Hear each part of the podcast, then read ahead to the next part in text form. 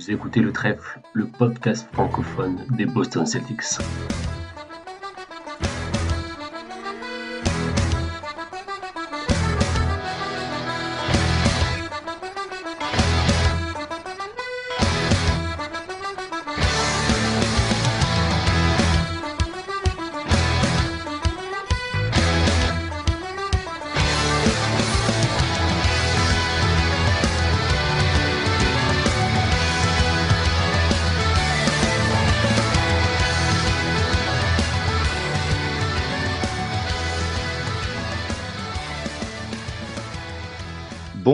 Bonsoir à toutes et à tous et bienvenue dans ce nouvel épisode du podcast Le Trèfle.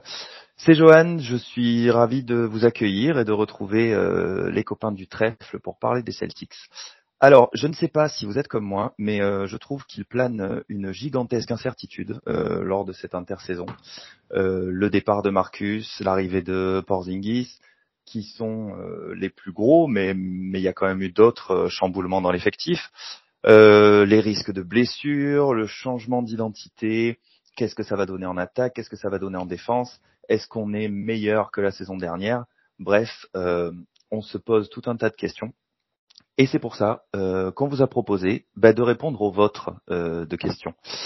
Alors bon, je ne sais pas si on aura la réponse, hein. on n'aura pas la, prétention de vous dire qu'on détient la vérité, mais en tout cas, on va vous donner notre avis. Euh, vous nous avez posé vos questions euh, sur Twitter et sur Discord. Et euh, bon, dans un premier temps, on vous en remercie. ensuite, on va devoir s'excuser un petit peu du retard. Hein. L'enregistrement de cet épisode était prévu il y a, un petit moment déjà. Mais euh, faut être honnête, hein, c'est pas évident pendant l'été de trouver un moment où il y a assez de monde disponible pour fixer un créneau d'enregistrement. Mais c'est bon, on y est arrivé. Et donc ce soir, euh, j'ai avec moi trois euh, compagnons pour euh, pour ce pour cet épisode et j'ai dans il y, a, dans un premier temps Hugo qui est avec nous. Salut Hugo, comment ça va? Salut Johan, salut à tous. Bah comme tu l'as dit, c'est un peu dur de de trouver du temps pour enregistrer là entre deux deux pains de minuit. Bah, on enregistre hein, donc donc on va essayer de faire vite et bien et de sortir quelques quelques bonnes takes dont on a le secret. On va essayer. Ouais, alors bien, on va essayer vite. Je suis pas sûr, mais bon, on, aura l'occasion d'en reparler. Euh, le deuxième de mes camarades du soir, et je suis ravi de l'accueillir puisque je n'avais pas eu le, encore le plaisir d'enregistrer avec lui depuis son arrivée dans l'équipe du trèfle, c'est Azad qui, euh, après avoir mis un peu de temps à faire ses débuts, nous offre d'entrée de jeu un back-to-back. -back. Comment ça va, Azad? Eh ben, ça va très très bien. Euh, pour moi, c'est pas encore les vacances, du coup, j'enchaîne un petit peu les, les, podcasts et les lives et, et, les articles, mais les vacances, ce sera ce sera pour septembre, justement dans la, pendant la période des previews. Moi, je partirai euh, je partirai me reposer avant d'être prêt pour le, le retour et, et octobre. Bon, bah, t'as bien de la chance, du coup, tu seras en vacances juste quand moi je reprends. Euh, et puis, bon, je vais pas me plaindre hein, de mois de vacances quand même mais bon, c'est sûr que la reprise ça fera mal. Euh, et puis donc la bonne nouvelle euh, à avoir décalé l'enregistrement de, de, cet épisode, c'est que du coup il y en a un de plus qui a, qui a pu se libérer et qui est avec nous ce soir, c'est Elias. Salut Elias. Salut salut, bah ouais j'ai pu euh, j'ai pu revenir de vacances à temps et quitter le soleil pour retrouver toujours le soleil mais mais la vie morose à Paris on va dire. Donc bien content de parler de basket parce que n'y a pas grand chose à se mettre sous la dent en ce moment. Ça va bientôt reprendre avec euh, avec le FIBA, mais en attendant, on en parle. Je suis content d'être là. Ouais, ouais, ouais, c'est cool de. C'est vrai que ça, ça aide un petit, un petit peu à passer le temps. Hein. Je sais pas, euh, je sais pas où vous en êtes vous, mais euh, moi je suis justement, comme on disait là, avec toute cette incertitude, je suis dans un état d'attente. Je pense que je vais mettre mon réveil pour pour les matchs de, de pré-saison comme si c'était des finales de conf parce que j'ai besoin de mettre quelque chose sous la dent. Mais bon, euh, en attendant, ouais. Alors juste euh, avant de, de, de, rentrer dans le vif du sujet, euh, deux petites infos. Donc, on a appris euh, hier, je ne sais pas si au cas où vous vous, vous l'ayez pas entendu, euh, je vous le relaye ici. Euh, on a appris hier par Shams Charania que les Celtics discutent avec plusieurs joueurs. Il y a des workouts prévus apparemment avec T.J. Warren, avec Lamar Stevens et avec Louis King. Donc a priori euh, une recherche active d'un forward pour, un éventuel rôle de sortie de banc. Euh, On a toujours deux spots de libre hein, puisque Justin Champagny a été remercié. Du coup, euh, la question reste entière pour Blake Griffin puisqu'on avait eu aussi l'info qu'apparemment les deux parties auraient aimé que ça continue. Donc on verra ce que ça donne. On n'a pas plus d'infos pour l'instant. Euh, L'autre petite info que vous connaissez certainement, c'est que au cas où vous ne l'avez pas vu passer, euh, c'est que le calendrier de la saison NBA est disponible. Donc par exemple, on sait que c'est à la date du 20 novembre que l'on réalisera euh, enfin pour de bon que Marcus Smart n'est plus un joueur des, Celtics. le, petit lapsus. Euh, donc voilà, ce sera le premier affrontement euh, contre les Grizzlies. Le second, donc le retour du, de Marcus au TD Garden avec, avec toutes les émotions que ça va probablement entraîner. Ce sera dans la nuit du 4 au 5 février, si vous voulez déjà, si vous l'avez pas déjà fait, entourez bien la date. Et on sait enfin que le, on a le, on a en ligne de mire notre début de saison qui sera donc dans la nuit du 25 au 26 octobre au Madison Square Garden contre les Knicks pour démarrer la saison. voilà. Donc bah nous on va démarrer euh, euh, le podcast du coup. Enfin le, on va rentrer euh, dans le vif du sujet. On a une bonne dizaine de questions auxquelles on va tenter de répondre ce soir. Alors il y en a pas mal qui concernent de près ou de loin le départ de Marcus Smart. Donc pour éviter de scinder l'épisode en deux, une partie Marcus, une partie autre question, on les a pas forcément rassemblées. Il y en a certaines qu'on a mises l'une à la suite de l'autre, histoire que quand, vraiment euh, les réponses pouvaient se rejoindre. Mais voilà, on va prendre les questions sans, ordre vraiment particulier. Et je vous propose de commencer euh, avec une question de Vince, euh, dont le pseudo sur Twitter est V Hautelart, je ne sais pas si je prononce bien, bon j'espère qu'il se reconnaîtra, de toute façon il y a de fortes chances qu'il reconnaisse sa question. Euh, donc la question, concrètement, comment voyez-vous le trio Brown, Tatum, Porzingis? Alors du coup, euh, bon bah question qui est, euh, il me semble assez essentielle quand même, puisque bon le départ de, Marcus va bien sûr laisser un, un vide assez euh, assez extraordinaire. On mise beaucoup sur euh, sur l'arrivée de Porzingis. On se retrouve avec trois joueurs qui sont euh, dans leur prime ou en tout cas qui vont y entrer. Puisqu'on a donc Brown 26 ans, Porzingis 28 ans, si je dis pas de bêtises, Tatum bon 25, hein, j'ai vérifié, je crois, il 19, mais c'est bien 25. voilà, ce trio Brown, Tatum, Porzingis.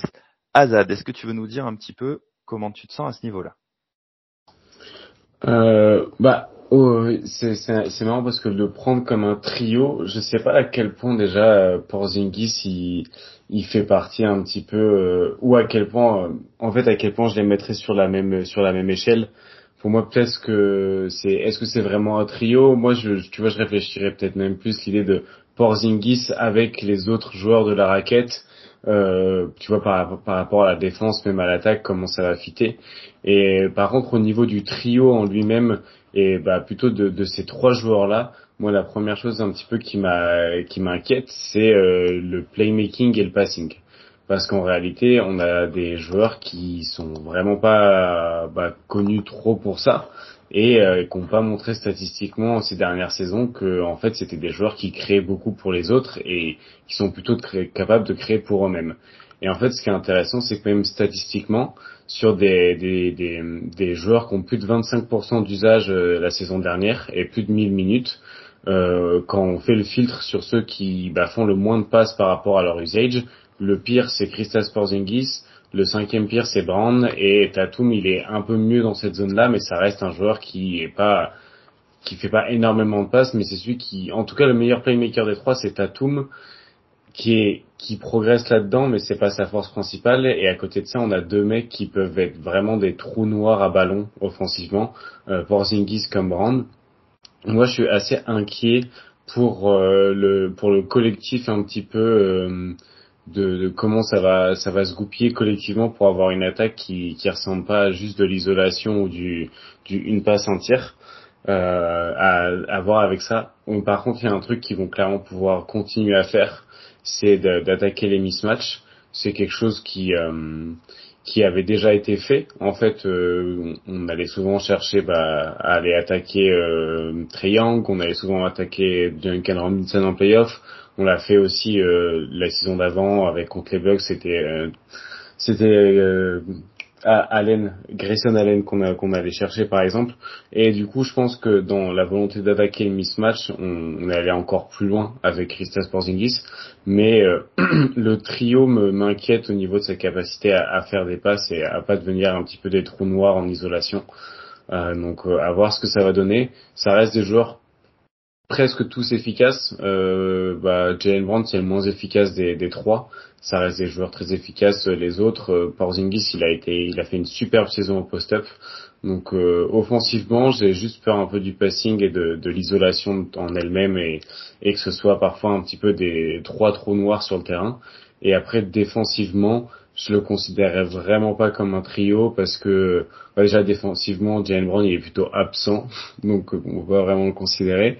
Tatum il, il, il fit à côté de n'importe qui en défense parce qu'il est super bon off ball, il est super bon euh, dans en fait bah, sa présence sur ses rotations et en plus il peut défendre sur l'homme. Moi c'est plus défensivement sur comment intégrer euh, Porzingis, mais pas dans le trio, et plutôt dans la globalité de. C'est une autre question en fait, plus c'est comment tu intègres Porzingis dans la globalité de, la défense de, des Celtics. Ok, bon, merci, euh, merci Azad. Euh, alors, on enchaîne avec euh, donc toujours Vince puisqu'il avait posé deux questions. Euh, la deuxième question, est-ce que ce n'est pas le moment pour Tatum de, de développer à balle le playmaking? Euh, et de nous sortir sa plus haute saison au ratio assist usage, euh, comme on l'avait vu lors des finales 2022 où son shoot n'était pas là. Euh, je vais lancer Elias euh, sur la question. Ouais, alors euh, je pense que c'est clairement la saison où Tatum va devoir euh, passer ce nouveau step dans ce dans ce registre-là. Et je pense qu'il a été très bon la saison dernière. Il s'est montré très efficace. Euh, J'ai pas les stats sous les yeux, mais il a fait quand même une, bonne saison euh, dans ce registre-là. Il fait que euh, s'améliorer depuis qu'il est arrivé dans la ligue. Euh, après, c'est un peu, je vais peut-être être un peu. Je pense que ça va être surtout. En fait, il a pas le choix. Le problème de la construction de l'équipe actuelle, c'est que là, il va pas avoir le choix. Et s'il ne le fait pas, on va avoir des problèmes. Comme le disait Azad avant, c'est là qu'on va vraiment voir des, problèmes sur le, entre guillemets trio, parce que je suis d'accord avec lui, c'est ça va pas vraiment être un trio. Je pense que c'est plutôt deux duos en fait. Euh, euh, avec, euh, faudra, intégrer White avec tout le monde parce que c'est White qui va qui va servir en tant que playmaker euh, secondaire parce que je pense que c'est Tatum qui aura le plus de balles.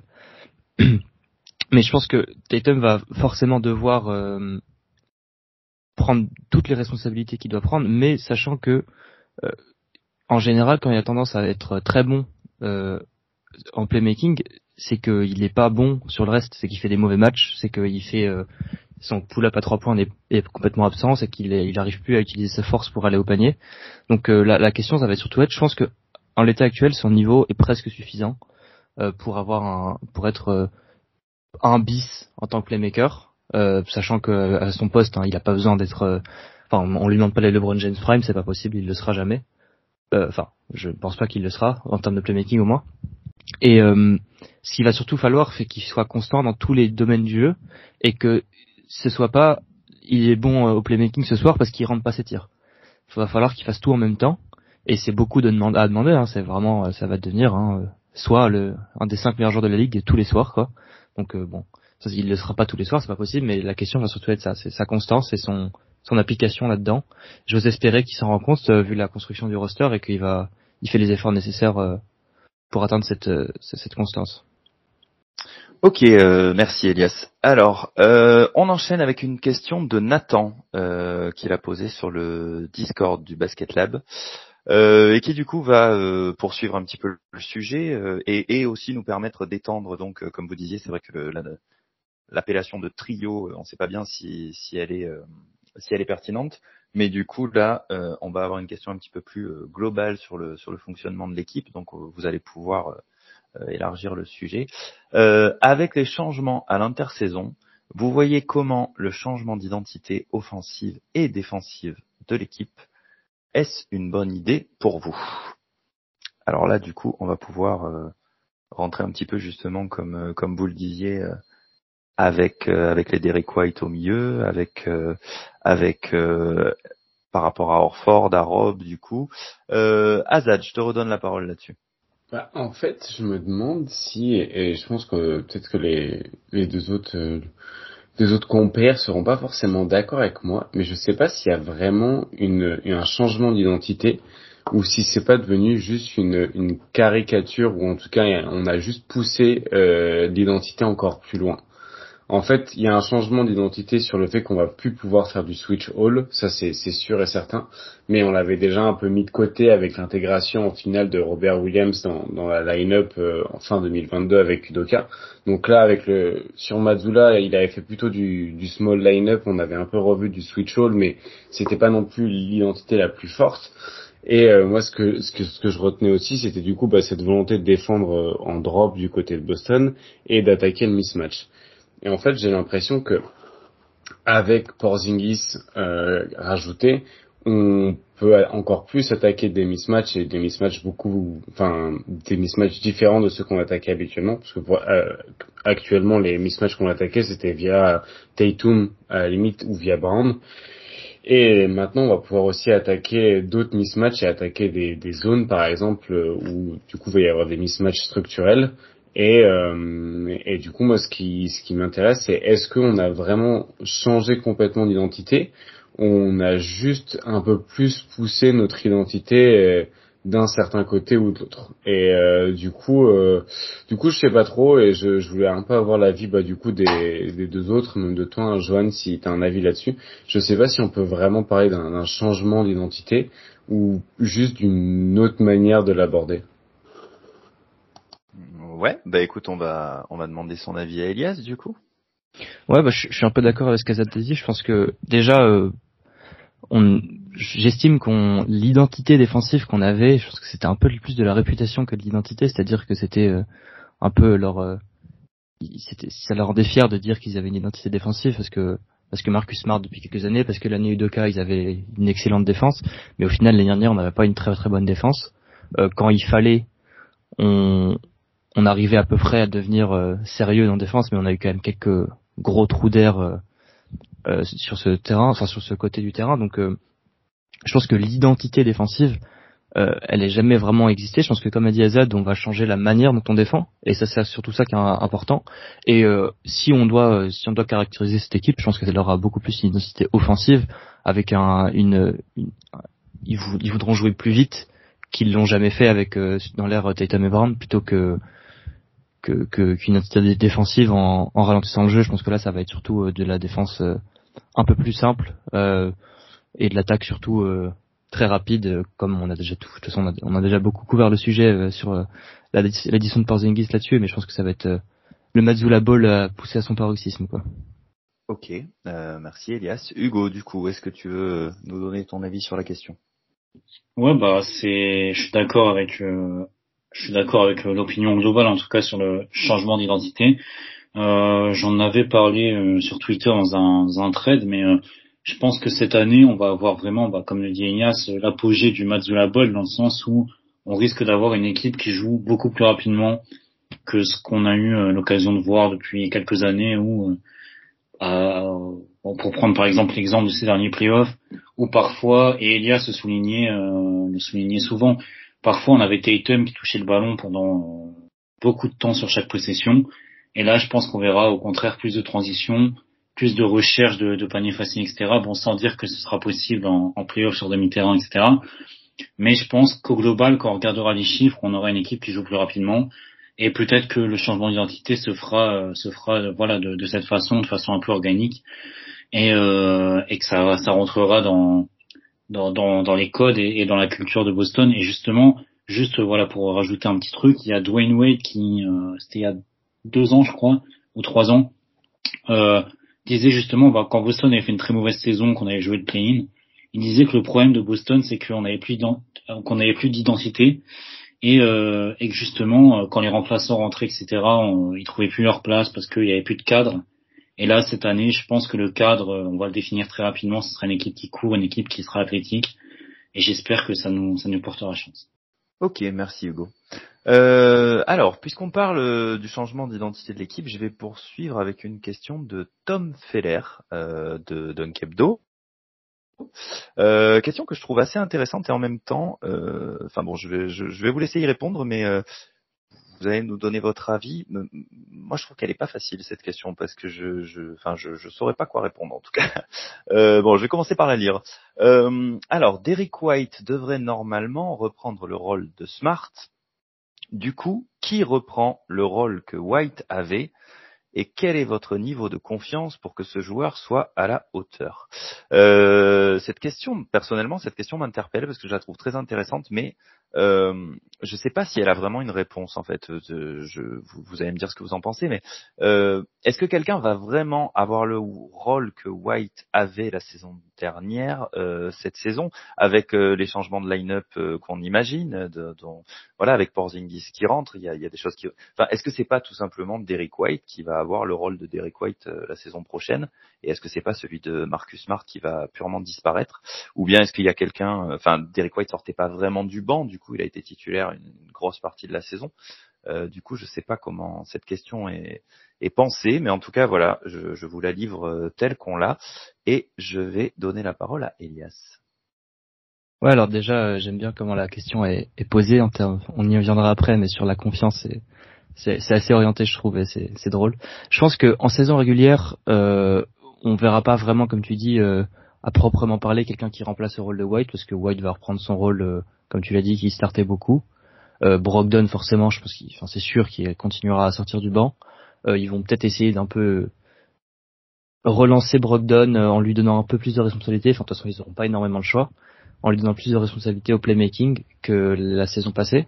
Je pense que par euh, élimination, au moins en saison régulière, c'est sûr que Pritchard jouera. Euh, parce qu'on n'a pas d'autre, enfin, personne d'autre à ce poste et même s'il n'est pas vraiment meneur, mais il faut quelqu'un de petit et qui, tire et lui il a, il a le bon rôle. Et je pense que Delano Benton n'est pas prêt pour jouer euh, dans une rotation à ce niveau-là. Ensuite, euh, en termes de, c'est là, c'est là un peu qui va compliquer les choses, c'est qu'en playoff, c'est là qu'on va voir la vraie différence, parce que de ce que de ce qu'on a vu, de, de, pas mal des problèmes l'année dernière en playoff, c'est que Mazula il avait tendance à à pas oser sortir Smart ou pas oser sortir Brogdon quand White faisait un assez bon match. Et là, on va plus du coup avoir ces, ces, choix de luxe, on va dire. C'est que bah on a tout simplement plus Marcus Smart. Donc il y aura pas le choix, ce sera Derrick White sur le terrain. Et après, selon le niveau de forme de Horford, de Rob Williams, peut-être même de Porzingis, peut-être que Brogdon prendra la place de, de White dans le duo White Smart euh, en fin de match si quand il existait. Mais euh, à proprement parler, je pense qu'on n'aura pas vraiment quelqu'un qui, comme tu dis, Johan, qui reprendra la, la, place de White. Je pense que tout va se faire à peu près, euh, euh, tout va se fondre euh, logiquement dans le roster, sachant que on a remplacé un peu la manière de jouer. Et juste en termes de confiance, bah moi j'ai pas confiance en Brogdon, ni sur sa santé, ni sur son ses capacités de playmaking, de passing surtout. Bah, moi je trouve que c'est un peu un Danny Schroeder de luxe, donc c'est un peu un trou noir par moment. J'espère qu'il qu'il pourra avoir le niveau, mais moi je suis pas totalement confiant sur ça. Euh, d'accord, merci Elias. Je, je vais demander l'avis de Hugo pour, euh, pour la suite. Ouais, alors je suis totalement d'accord avec euh, Elias dans le sens où, enfin, pour reprendre la question de Tom, et encore une fois, je suis d'accord avec Elias sur le fait que c'est un peu orienté. pour moi, en fait, et comme Elias a souligné, il n'y aura pas vraiment de rôle de, de rôle de, de Smart en fait, dans le sens où Smart avait euh, plus ou moins le rôle de euh, comment on peut dire floor general de voilà de, de gestionnaire etc sauf que dans les faits et si on regarde les stats si on regarde les stats même et euh, l'aspect visuel c'était alors je comprends l'idée d'avoir un, un, gestionnaire autour de Brown et Tatum mais au final c'était pas il, n'était pas terrible dans, dans ce qu'on lui demandait de faire en fait. Donc donc voilà. Et par contre euh, donc voilà, moi je pense que encore une fois, il faut voir ça au global, pas juste analyser le, le changement smart white. En fait, c'est une question de de de rôle, mais surtout d'identité. Encore une fois, on y revient. Et je pense que White en fait va sera meilleur dans si encore une fois on change vers une équipe qui joue plus de transition. White et même Brogdon, parce qu'encore une fois, comme, comme Elias, j'ai pas une énorme confiance en Brogdon, mais toujours est-il que Brogdon sur transition est bien meilleur que Smart, tout comme White est bien meilleur que Smart et que Brogdon. Et je pense même que Pritchard, quand il faut mettre du rythme, etc., sera très bon sur transition. Donc si on si on est vraiment dans ce dans cette optique de jouer sur la transition, je pense que Smart euh, que Smart pardon que White sera excellent et euh, je, suis, je suis très confiant pour euh, bah, pour euh, pour euh, ce vis-à-vis de ce joueur en tout cas et même vis-à-vis de, des autres gardes qu'on a dans, dans le roster. Ok, merci Hugo. Bah, bon bah du coup pour que pour que le la réponse soit complète, on va on va demander à, à Azad ce qu'il en pense. Euh, en, moi, je pense qu'il y, y, a une question un petit peu sous-jacente à celle de Tom, le connaissant un peu, c'est sur les rôles du connecteur. Et en fait, c'est vrai qu'avec euh, les trades, enfin, avec les décisions qui ont été prises pendant l'intersaison, on a presque perdu trois connecteurs euh, d'un coup, parce que Derek White va passer d'un rôle plus d'initiateur à un ancien rôle de connecteur qu'il avait. On a un Marcus Smart qui était un très bon connecteur offensif aussi, qui permettait d'ajouter du lien à l'attaque, et on a perdu Grant Williams, qui était aussi un très bon connecteur et qui était vraiment capable de fluidifier le jeu en attaque. Donc en fait, on a perdu trois joueurs on a perdu deux joueurs qui sont partis et il y a Derek White qui va changer son rôle là. Et je pense que la question de Tom, c'est qui va apporter du lien en fait en attaque dans cette équipe qui ressemble de plus en plus à euh, un petit peu des joueurs d'isolation euh, empilés les uns sur les autres avec euh, seulement un petit peu bah, alors fort pour faire du lien, Derek White quand il sera pas à l'initiative et euh, Rob Williams peut-être quand il sera pas blessé sur sur des moments où il est il est quand même très bon sur short roll ou pour faire des des des, passes au high post. Mais offensivement c'est vrai que on, se retrouve quand même avec des beaucoup de finisseurs peu de créateurs et encore moins de connecteurs qu'avant. Et ça peut très vite être problématique et je pense que c'était peut-être un peu un peu ça sa question. Et du coup euh, j'ai pas de réponse. Mais en tout cas c'est vrai que c'est quelque chose qui, qui est assez inquiétant euh, est-ce que l'attaque elle va pas un petit peu manquer de, de euh, pour pour la saison prochaine quoi? Ok, merci Azad. Euh... Alors du coup, Tom a posé deux autres questions, donc euh, on continue. Alors, sur quel role player pensez-vous être plus haut et plus bas que la moyenne? Bon, alors il ne précise pas euh, dans sa question s'il entend role player des Celtics ou dans la NBA en général. Hein, donc bon, je on, va supposer qu'il parlait des Celtics. Euh, et puis si c'est pas le cas, euh, Tom, n'hésite pas à, nous le faire savoir. On, trouvera un moyen de, répondre à la question euh, par un autre par biais. alors je ne connais pas encore les réponses des copains, hein, donc je prends un peu les devants parce que j'imagine d'ici Titouan si s'il était avec nous ce soir qui hurlerait le nom de, Hauser. alors je ne sais pas si l'un de vous a, prévu de, parler de Sam. Euh, moi, ça me donne l'occasion, euh, parce que j'ai pas pensé à le faire euh, en, en début d'épisode, ça me donne l'occasion d'envoyer une bise aux, copains du trèfle qui sont pas avec nous ce soir, Titouan donc, Pierre, Robin et Vincent. voilà. Et donc les role players. Alors qui se lance pour nous donner son avis sur sur les role players des Celtics ouais, je, qui vais commencer. Hein.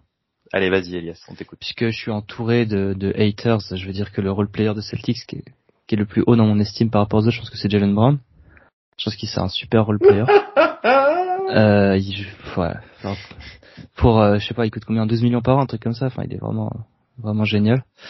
Euh, non, bref, plus sérieusement, je suis plus haut que tout le monde sur Jalen Brown, je tiens à le dire quand même. Quand il va nous sortir une saison euh, gigantesque, je, pourrais, je pourrais, euh, on pourra sortir ce clip. Ouais, je suis avec mais, toi. mais hors blague, parce que Jalen Brown n'est évidemment pas un role player. C'est un troisième meilleur joueur d'une équipe qui joue le titre. euh, moi, je répondrais Luc Cornet pour le plus sur lequel je suis plus haut. Je pense que les gens oublient parce qu'il joue pas euh, en permanence, mais il, fait, il a fait des très bons, des très bonnes sessions de saison régulière. Je pense qu'il est très capable de, de jouer euh, troisième big dans une équipe euh, menée par Jason Tatum. Je pense qu'ils se trouvent bien tous les deux. je trouve que défensivement, il se tient beaucoup mieux que la plupart des, des, des pivots qui jouent à peu près au même, euh, c'est les mêmes minutes et la même répartition de que lui. Donc euh, voilà, je pense que je vais pouvoir dire euh, Luc. Et je sais pas si tu as dit le plus bas déjà, mais je vais y répondre maintenant. Moi c'est Brogdon, vous avez peut-être pu comprendre euh, à la question d'avant, moi je suis assez anti Brogdon. Voilà. Pour plein de raisons que on pourra énumérer plus tard, mais je le trouve largement sur le côté. Ok, ouais, ouais, ouais, effectivement, il y avait le la, la, question était double, hein, euh, celui sur lequel vous êtes plus haut que la moyenne, et, enfin à votre avis, et, et celui euh, sur lesquels vous êtes plutôt bas. Et ouais, effectivement, on a, on a senti chez toi, Elias, une certaine retenue par rapport à, à Malcolm. Euh, ok. Alors ensuite, euh, Hugo? Alors, euh, bah déjà, je suis surpris qu'Elias euh, ne, ne dise pas qu'il est plus bas que la moyenne sur Peyton Pritchard, parce que pour en avoir parlé avec lui, je sais que c'est pas le c'est pas le joueur qu'il préfère loin de là. Euh, mais moi justement, je vais dire Peyton Pritchard pour le pour le joueur sur lequel je suis le plus haut.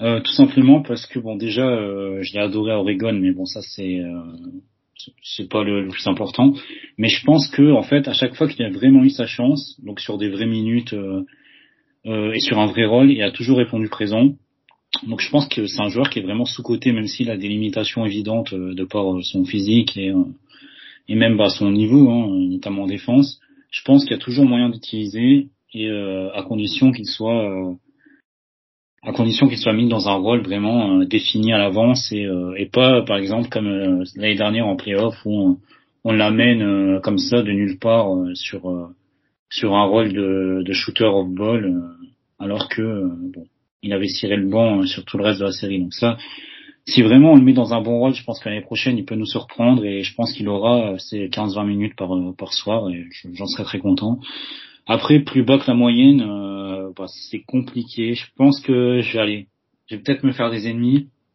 Je vais dire Ford dans le sens où bon, j'adore Ford. Je trouve que c'est c'est toujours un très bon joueur.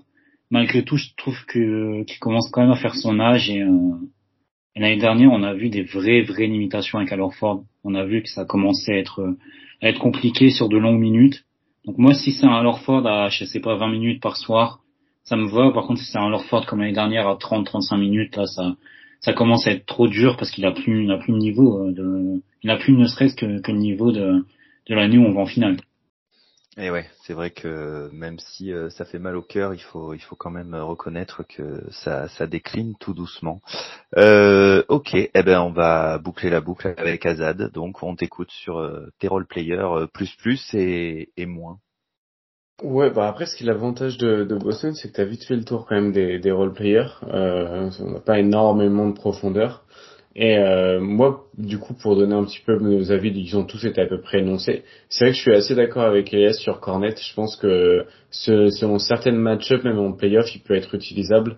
On l'avait vu sur un match justement contre les Lakers où il avait été bien utilisé contre Anthony Davis et il l'avait bien gêné. Bon après Anthony Davis, c'est pas non plus le offensivement un joueur ultra dominant, mais il avait quand même pu être utilisé comme ça. Donc je pense que selon les match-ups, ça peut être très intéressant.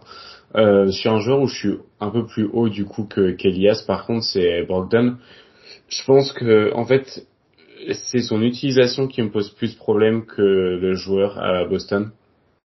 Et en fait, euh, il y a beaucoup de, je vois ce que Elias veut dire dans l'utilisation, enfin dans dans le Schroeder du, du, du, riche un petit peu, mais ou le Schroeder de luxe. Mais en fait, je pense que c'est son utilisation qui a été assez mauvaise euh, de la part de et son intégration même. Il a fait beaucoup de minutes avec euh, seulement le banc.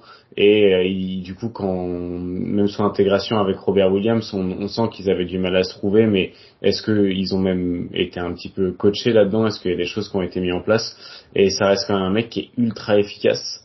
Euh, en tout cas, en, sur les mi-distances, sur le pull-up, sur le 3 points. Euh, donc euh, franchement, moi je pense qu'il y y a beaucoup de bonnes choses à prendre là-dedans. Ce qui m'inquiète avec Brogdon, par contre, c'est qu'il est pas très efficace au cercle, qu'il l'est encore moins qu'avant, et en plus il prend, enfin il va pas chercher énormément de lancers francs. Et dans, dans mes souvenirs, c'était mieux que ça. Et en fait, il n'est pas si efficace que ça à aller au cercle et à, et à prendre des lancers francs. Donc euh, c'est un peu ça que je trouve ça dommage. Mais j'ai plus de problèmes avec son utilisation qu'avec le joueur. Euh, et puis sur Pritchard, j'ai pas d'avis parce que pour moi il est pas utilisable en playoff. Donc euh, voilà, c'est un joueur de saison régulière, mais il, il, a une limitation physique et c'est pas de sa faute, mais il peut pas être joué en playoff. Et le dernier Orford, je suis grave d'accord avec Hugo. Et je trouve que les limites, on les a encore plus vues en playoff face euh, aux Hawks surtout, où il, a été ciblé euh, bon, par triangle. Il n'y a aucune honte à être ciblé par triangle, mais même sur certaines séquences par des gens Temeray. Donc, euh, donc voilà, je suis plutôt d'accord avec vous tous, sauf peut-être sur Brogdon, mais, je pense que c'est plus son utilisation à moi qui me pose problème que le joueur en lui-même. Ok, merci euh, Azad. Alors on enchaîne avec la dernière question de, Tom, donc, euh, qui a été posée euh, un petit peu comme ça. Je ne sais pas trop ce qu'il a voulu dire par là. La question est la suivante Rob Williams ou Claxton?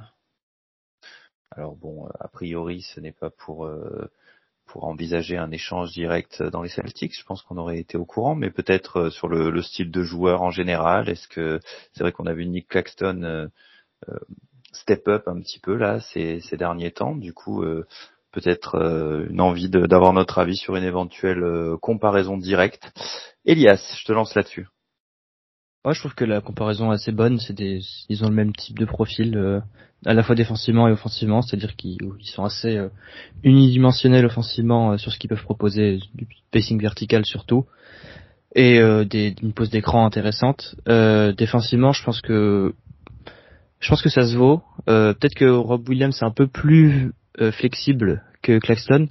Euh, je pense que le, en fait, le plafond de Rob est, plus haut, mais euh, de ce que j'ai vu de Claxton, bon, je vais pas vous mentir en disant que j'ai regardé tous les matchs des Nets de la saison dernière, mais j'en ai quand même regardé pas mal. Et de ce que j'ai vu, euh, quelque chose qu'on reproche pas mal à Rob et que Claxton n'a pas l'air d'avoir, c'est que Claxton regarde le panier et essaie d'y aller, essaie d'attaquer.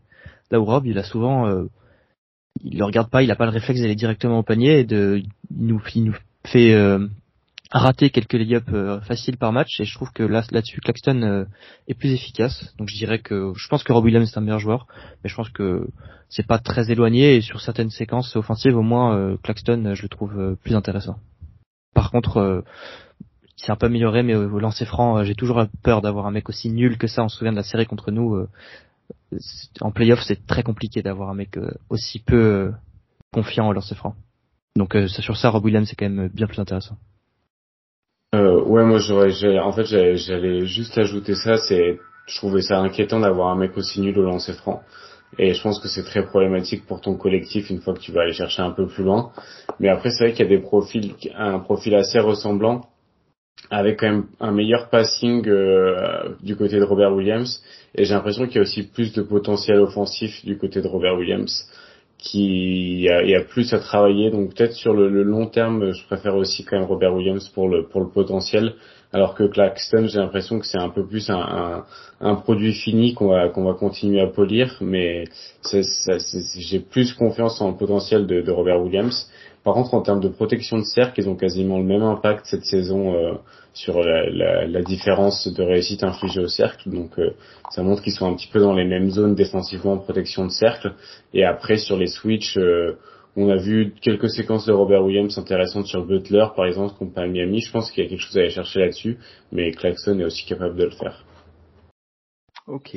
alors encore une fois, on boucle la boucle et on termine avec Hugo. Ouais, juste, euh, bah, moi je vais dire Claxton pour euh, deux raisons. Premièrement, je trouve que euh, bah, je suis d'accord avec, avec mes camarades sur le fait que peut-être le plafond de Rob Williams est, est plus élevé, ça, ça c'est indéniable, hein, de par son, notamment son toucher. C'est quelqu'un qui, je pense, pourrait en tout cas mettre des, des tirs à mi-distance, même si encore une fois, euh, toutes les possessions qui se terminent par des tirs mi-distance de Rob Williams sont des mauvaises possessions, hein, parce que il y a évidemment dix façons de scorer qui seraient plus efficaces en termes de de réussite et de volume. Mais euh, voilà, donc il a plus de touches, etc. Donc potentiellement euh, un meilleur plafond. Par contre, il y a deux données euh, que je tiens à souligner. La première, c'est que bah, déjà niveau santé, Claxton, bon même s'il a eu aussi eu des blessures, ça c'est c'est vrai, mais il a quand même, je, je, pense qu'il est quand même en bien meilleure santé que Rob Williams actuellement. Et et aussi oui, alors je suis d'accord sur les lancers francs. Par contre, il est quand même en progrès je peux, enfin, après, je, pareil, j'ai pas regardé tous les matchs des Nets, mais je trouve que euh, il y a eu moins quand même de hack Claxton l'année dernière que qu'on pouvait, par exemple, voir, euh, ne serait-ce qu'en playoff quand on les a joués, on, on s'est, euh, on s'est familiarisé avec l'exercice. Hein. Je crois qu'il avait fait 29 manqués de suite ou quelque chose comme ça, enfin un truc vraiment impressionnant. Là, il y a quand même du progrès, même si bon, il est à 58% je crois sur la saison, donc c'est pas non plus flamboyant, mais il, est, il est en progrès. Et euh, je pense aussi que c'est un meilleur rebondeur que Rob Williams et qu'il a un meilleur sens du, du rebond. Et pour un role player comme ça, c'est toujours plus valuable. Même si encore une fois les rebonds, il faut pas gagner les matchs. Sinon, André Drummond serait en of Ok, merci Hugo. Euh, alors, on reparlera de, de, Rob Williams un petit peu plus tard, euh, mais pour changer un petit peu de sujet, on va partir sur une question de Amine, qui nous demande, à partir du moment où Lillard ne voulait pas Boston, est-ce que selon vous, Brad Stevens avait d'autres choix que de donner son extension à Jalen Brown? Donc voilà, on revient sur euh, l'un de nos sujets de prédilection, hein, donc Jalen Brown. Euh, oui, donc pour euh, pour ceux qui n'étaient pas au courant, j'imagine que vous n'êtes pas nombreux, donc Damien Lillard qui a demandé son son trade en début d'été et du coup il a été il y a vite eu un petit peu des des, rumeurs, je sais pas, mais en tout cas des questions. Est-ce que est-ce que Boston peut se positionner? Et assez rapidement, on a cru comprendre que non. Et du coup, très vite, on est passé sur le sur la question de savoir si oui ou non euh, Jalen Brown allait, allait avoir son extension, sachant que ça a pris quand même pas mal de temps. C'est vrai que la, question a pu être posée, mais euh, peut-être pas tant que ça. Hein. Euh, Elias, qu'est-ce que tu en penses? Ouais, moi je pense que la réponse est dans la question. à partir du moment où tu sais que tu peux pas aller chercher Lillard, même si moi j'étais pas forcément pour. Enfin, ça dépendrait de ce qu'on lâchait, mais j'étais dans l'idée pas totalement pour. À partir du moment où Lillard est plus atteignable, il n'y a rien de mieux à chercher. Il y a rien de mieux à faire que signer l'extension. C'est drôle parce qu'en en, off, on a eu quelques débats à ce moment, au moment de l'extension de Jalen Brown. On n'est pas d'accord, on n'était pas d'accord totalement sur euh, sur ce qui c'est bien d'avoir un, un, Jalen Brown à 35% du cap dans l'équipe et tout ça. Mais on, on était arrivé euh, quand même assez d'accord, il me semble, avec Hugo et Azad sur le fait que bah, t'es à la place de Brad Stevens, t'as pas de meilleur choix. Tu, en termes de construction d'équipe, ce serait idiot de pas utiliser euh, cet avantage qu'on a parce qu'on l'a drafté, parce qu'il a été en NBA, de le garder euh, sous contrat pendant encore six ans, quoi. Quoi, quoi que ce soit le coup, c'est y a rien de mieux à faire. Et je pense que on est tous d'accord là-dessus, même si euh, c'est très cher pour Jalen Brown. Moi, je suis d'accord. Malheureusement, je suis d'accord aussi. voilà, on a senti. C'est pas ton argent, Hugo, ça va aller, hein, t'inquiète pas. Ouais, mais League Pass, c'est mon argent, je, je te jure, je veux pas voir ça. Bon, on a senti à quel point ça faisait plaisir à Hugo de, de lâcher cette réponse, mais, euh, mais on l'a eu. Euh, allez, on, enchaîne donc avec une question de rap euh, sur Twitter et dont le pseudo Twitter est rap underslash sauce. Euh, qui pour remplacer, donc voilà, on revient à Rob Williams, qui pour remplacer Rob et Al une fois que le premier aura perdu son genou et que le deuxième sera vraiment trop âgé cette fois-ci entre parenthèses, d'ici deux ou trois ans? Donc bon, déjà, on, note un certain pessimisme dans la question. Hein. Euh, il me semble que, enfin, je, après bon, c'est vrai que c'est une question euh, qui peut se poser, mais est-ce que, est-ce que pour vous, euh, Rob Williams arrivera forcément à un moment où, son physique sera devenu trop handicapant? On a pu passer quand même pas mal de vidéos cet été. Bon alors, avant que vous me le reprochiez, je, je, je, vous le dis tout de suite, hein, je suis pas en train de me hyper sur sur les trois shoots à trois points qu'on a pu voir, hein, euh, soyons clairs. Mais euh, on a quand même vu pas mal. Euh, enfin, un été healthy pour Rob. est-ce que est-ce que c'est est-ce que Rob va forcément à la blessure qui, qui, qui mettra un terme à sa carrière ou qui en tout cas le rendra moins intéressant?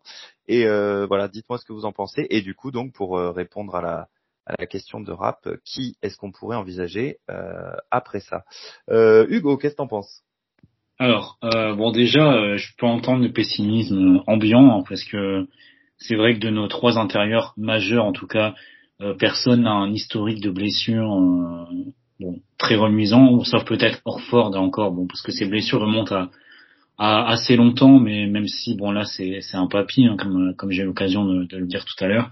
Euh, mais sinon, euh, moi je pense qu'on oublie quand même une donnée, c'est que alors dans le trade de Marcus Smart, euh, bon tout le monde s'est assez, tout le monde s'est ému finalement de ce trade, mais il y a quand même des données, des données qu'on a qu'on a oubliées ou en tout cas que beaucoup ont oublié, c'est que c'était Smart, globalement c'était Smart contre Porzingis plus deux premiers tours de draft, bon un seul en l'occurrence, plus un autre qui a été bazardé contre plusieurs second tours, mais en fait ce qui est important là-dedans, c'est qu'on a un draft capital qui est quand même assez euh, assez impressionnant pour un candidat au titre en tout cas, parce que euh, l'année prochaine on a deux first pick par exemple, enfin deux first round pardon. Donc euh, alors admettons que voilà dans le scénario catastrophe où Rob Williams je sais pas se fait un genou que Porzingis euh, se refait une fracture de fatigue au pied en février et que Horford se bloque le dos indéfiniment et qu'il une en chaise roulante. Bon, certes, la saison sera foutue, hein, ça je vais, je vais pas vous faire un dessin, mais on aura toujours des pics l'année prochaine pour drafter des jeunes intérieurs ou pour échanger euh, un joueur plus un pic contre un intérieur. Ça, c'est euh, un scénario qu'il faut pas oublier. Et des intérieurs euh, qui ont des contrats corrects. Il y en a quand même un paquet en NBA. Hein, euh, voilà, je vais, je vais prendre par exemple le roster, je sais pas, d'Orlando. Il y a Wendell Carter Jr. qui a un contrat qui est quand même assez bon marché. Si on leur envoie des pics, par exemple, pourquoi pas bon, Peut-être qu'ils regarderaient. Je, je, pense pas parce que je pense qu'à un moment ils sont quand même conscients qu'ils vont devoir jouer jouer quelque chose. Donc je pense que qui ne dirait pas oui, mais euh, voilà, on pourrait toujours trouver une équipe, euh, trouver une équipe qui, qui a de l'intérêt pour pour un intérieur, enfin, pour trader à l'intérieur. Donc voilà, euh, mais sinon, euh, bon, pour pour euh, cette saison, si les trois se blessent, évidemment la saison sera foutue. Bon, on sera content parce que le Cornet verra le terrain, donc on sera on sera tous contents. L'équipe communication, surtout des Celtics, sera très contente parce qu'ils pourront faire pas mal de trucs. Mais, euh, mais voilà, donc euh, à, à, moyen terme en tout cas, faites attention ou euh, soyez attentifs à nos choix de draft parce qu'on pourrait bien les utiliser pour renforcer ce secteur-là. Ok, merci Hugo. Donc le le pessimisme plutôt, enfin en tout cas tu, tu, tu comprends le, pessimisme sur le physique de Rob. Euh, Elias, est-ce que c'est le cas pour toi aussi? Et du coup, est-ce que tu as peut-être, donc si on suit le, le scénario euh, proposé dans la question, hein, en admettant que, que Rob euh, se fasse mal et, et, au moment où, où alors Ford aura dépassé euh, dépassé l'âge. D'ailleurs, je te remercie Hugo. Hein, je, je, me remets doucement du papy parce que je, je, je rappelle que alors Ford n'a que quelques mois de plus que moi, donc je, me prépare à rentrer dans cette catégorie moi aussi. Là, je sens qu'Elias va m'en coller une derrière. du coup, Elias. Est-ce que tu as un nom? Est-ce que tu es d'accord sur sur la blessure qui du coup mettra forcément un, un coup d'arrêt pour Rob? Euh, on ouais, bah, là-dessus. Alors un coup d'arrêt, je suis pas sûr. Je pense que Rob il a encore euh, encore un contrat derrière celui-là. Je pense à un niveau euh, très correct. Mais c'est sûr que, enfin, j'ai du mal à le voir comme le plan numéro un à long terme. C'est quand même très injury prone. Là, ça commence à le montrer depuis qu'il est en NBA. C'est, je pense qu'on peut pas, on peut pas baser, baser nos espoirs de championnat, de championship sur uniquement Rob Williams. Euh, pour moi, pour répondre dans la fenêtre là, 2-3 ans, ça va dépendre de Porzingis. S'il reste au bout des 3 ans, euh, bah, je pense pas qu'on aura une meilleure option numéro 1 et je pense pas que ça a beaucoup de sens de l'avoir en option numéro 2. Euh, donc euh, si Porzingis reste, ce sera Porzingis à notre, à grand plaisir. Euh, sinon, euh, moi mon, mon, scénario, scénario rêvé un peu, c'est moi je ça fait des années que je rêve de Bam Bayo. Dès que je vois un match du Hit, je vois je le vois poser des écrans, je, je, je j'en rêve. Donc euh, ouais, moi ce serait on envoie Jalen Brown et je sais pas qui contre contre Bama Debayo. Euh, voilà, j'ai des réactions euh, l'idée de trade Jalen Brown, ils sont contents les autres. Euh, voilà, il, sera content à Boston avec son ami Tatum, il pourra il pourra rejoindre le parti républicain à, Boston parce que je sais qu'il est il est très actif dans la vie républicaine à, Miami et je pense qu'il y en a pas mal à Boston aussi. Il sera il sera plaisir là-bas. Mais euh, je m'y attends pas, je pense que c'est du scénario rêvé. Mais c'est le profil que j'aime en tout cas. Un défenseur euh, qui pose des bons écrans. Ouais, c'est sûr que c'est sûr qu'on est certainement plus dans la dans la catégorie du rêve là, mais effectivement, euh, si euh, si Bam pouvait venir faire un tour à Boston, je pense que je pense qu'on serait nombreux à, être à être assez satisfaits. Ça serait okay. plus beau ma vie personnellement après. ah ouais, carrément. Parce qu'on trade Jalen Brown ou ou juste parce que Bam arrive? Parce qu'on trade Jalen Brown. Là, demain, ah. Jalen Brown contre Doug McDermott, c'est aussi le plus beau jour de ma vie. Non, je rigole. T'es juste euh, raciste là en fait. Peyton Pritchard, Doug McDermott, là ça y est, c'est attention. Hein. Ah, tu vas, tu vas m'attirer beaucoup de problèmes, Elias. Alors, je, je, rigole, je rigole bien évidemment. Pas de ça chez nous. J'aime beaucoup Rob Williams. C'est vrai. Ok.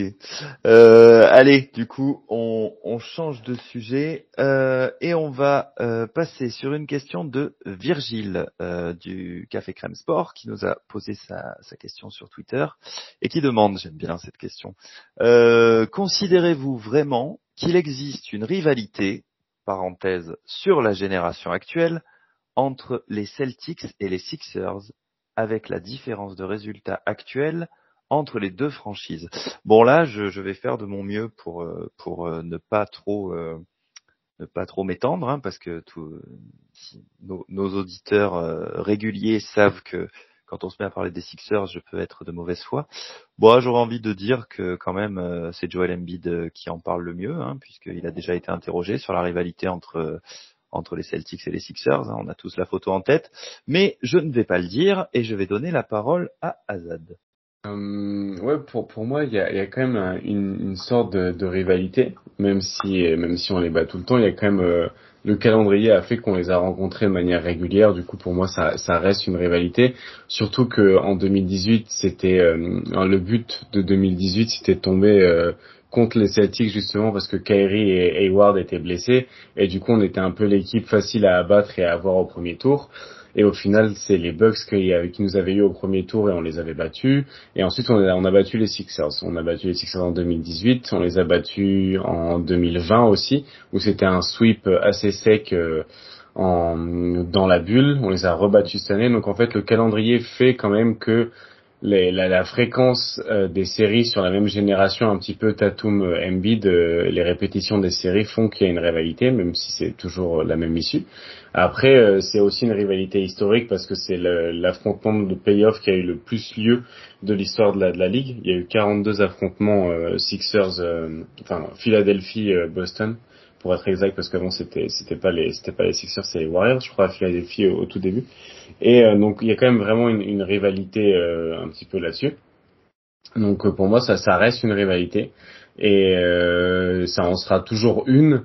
Mais là on, arrive quand même à un point où ils ont pas gagné une série de playoffs enfin Philadelphie a pas gagné une série de playoffs contre Boston depuis depuis 86 donc ça commence à faire un moment Ouais, c'est une rivalité qui est plutôt sympathique pour nous, quoi. C'est sûr que, sur, comme tu disais, euh, c'est vrai que les calendriers et puis le et puis même dans l'ambiance, hein, on sent bien qu'il y, y a quelque chose de particulier euh, entre ces deux équipes, mais euh, pour l'instant, on a quand même la chance que ça tourne très très largement en notre faveur dans un dans un comment dans un passé relativement proche. Elias, je te laisse intervenir derrière. Ouais, juste pour rajouter quelque chose, je pense que nous de la France, on voit que le basket, on voit que les Celtics et les Sixers, donc euh, on peut peut-être se poser un peu plus justement la question de la vraie rivalité. C'est vrai qu'on les bat tout le temps, et qu'au final on n'a pas eu tant d'opposition que ça. On a trois séries, euh, comme a dit Azad, depuis 2018 et celle d'avant remontée à 2012, à l'époque où ils étaient euh, pas trop dans le dans une mentalité de gagner. après, c'est juste, je voulais juste rajouter en fait que c'était sûrement exacerbé par la rivalité Boston-Philadelphie euh, je pense que la plupart des fans américains sont aussi fans des Eagles et fans des Patriots et ça a dû jouer quand même pas mal euh, dans la rivalité sportive entre les deux villes et donc je pense que c'est la, rivalité existe là aussi pas mal et, euh, et, nous on le ressent un peu moins peut-être mais du coup comme c'est créé en tant que narrative une rivalité forcément ça en est devenu une vraie mais c'est vrai que je pense que niveau basket on a plus de rivalité avec le Heat ou les Lakers historiquement quoi. Voilà voilà c'était pas très important mais juste j'ai pensé à ça. Ok, non, non, mais euh, pas de souci, c'est c'est très bien. Euh, allez, du coup, on continue. Alors, on a quelqu'un qui nous a posé plusieurs questions. On va rigoler un petit peu là. Il y a, il y a beaucoup de questions et il y en a qui sont qui sont euh, qui prêtent à sourire. Euh, le pseudo est pas évident. Jedi et pas d'avoine, me semble-t-il. Jedi Padawan, ouais, c'est un, une référence à Star Wars. Ah d'accord. Oh, Star Wars. Alors là, je l'avais pas, tu vois. Bah ok, donc j'ai. Et pourtant, à ton âge, tu n'as pas la ref Star Wars. À la ref Star Wars, je l'ai, je l'ai carrément. mais merci Elias, fallait que ça. D'ailleurs, j'ai été surpris que tu le, que tu le dises pas tout à l'heure.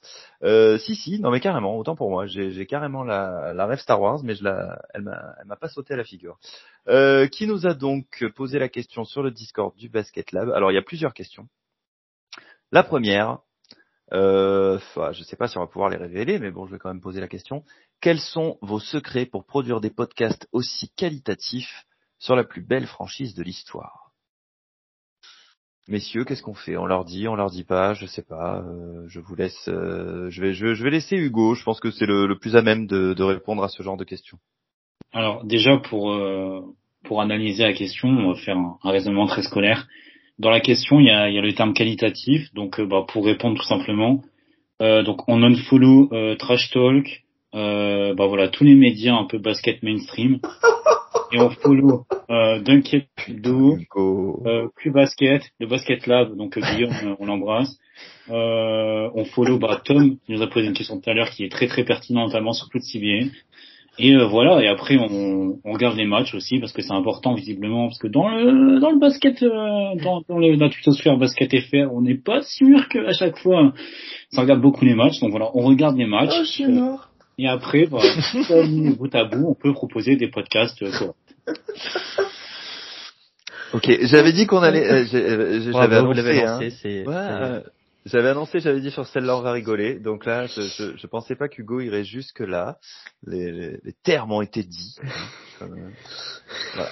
La- Euh, ok, Azad? Ouais, j'ai j'ai une réponse euh, mi-sérieuse. C'est quand même... euh, euh, la, la réponse, c'est aussi que on est quand même, bah, du coup, 7 ou 8 euh, mecs plutôt passionnés qui aiment suivre cette équipe et qui aiment échanger. Donc je pense qu'on a aussi la chance d'avoir un groupe de gars euh, passionnés qui voient aussi le basket de la même manière. Et si euh, ça nous fait rire ce que Hugo a dit, c'est parce qu'au final on, on rejoint assez là-dessus sur la manière dont on consomme le basket et, et on le voit pas comme un, enfin c'est pas une fête foraine, on regarde pas le basket pour les highlights, mais on va chercher un peu plus loin. Donc je pense que la cohésion du groupe euh, trèfle et notre vision et nos échanges au quotidien permettent aussi de, de rendre ce, ce rendu-là. Et on a aussi la chance d'être euh, fan d'une franchise qui est compétitive depuis tous les ans quasiment depuis 2008. Il y a juste eu une année un peu, enfin il y a eu quelques périodes un peu first round ou des périodes où on a, il y a eu une année où on n'a pas fait les playoffs, mais sinon on a aussi la chance d'avoir une équipe euh, qu'on suit qui est intéressante à, à suivre et à traiter. Et euh, je pense que ça joue beaucoup aussi. Donc euh, la, la réponse d'Hugo est, est mieux, mais je pense qu'il y a aussi une des conséquences à, à tout ça, c'est le groupe euh, du trèfle et les gars qui qui qui, qui le bah, qui le qui le font exister, et aussi euh, la franchise et l'équipe de Boston et le travail de des general managers qui sont enchaînés, qui font qu'il y a une équipe compétitive et il y a des choses à raconter qui sont intéressantes. Ouais, ok, merci Azad. Bah écoute Azad, euh, tant que je te tiens, il y a une question qui t'est adressée directement. Euh, donc bon, je, je, je vais te la poser. Euh, Azad a-t-il un jumeau qu'il fait travailler 7 sur 7 Eh bien malheureusement non. C'est pour ça que je vais prendre un bon mois de vacances, euh, un bon mois off euh, là en septembre. Euh, un bon mois off d'à peu près tout, donc euh, je pense que je vais un peu disparaître de, de partout et euh, pour pouvoir justement me ressourcer et repartir repartir sur la nouvelle saison de, de bonne manière. Mais oui, c'est sûr que depuis depuis la période des playoffs, ça ça a pas mal bossé, ça a pas mal euh, apporté du contenu. J'en suis très content. J'ai été invité sur plein de podcasts très intéressants. J'ai eu la chance de faire plein de trucs super cool, mais ça prend beaucoup de temps et ça va être très chouette de pas du tout regarder et toucher du basket pendant pendant un mois en septembre. Ok.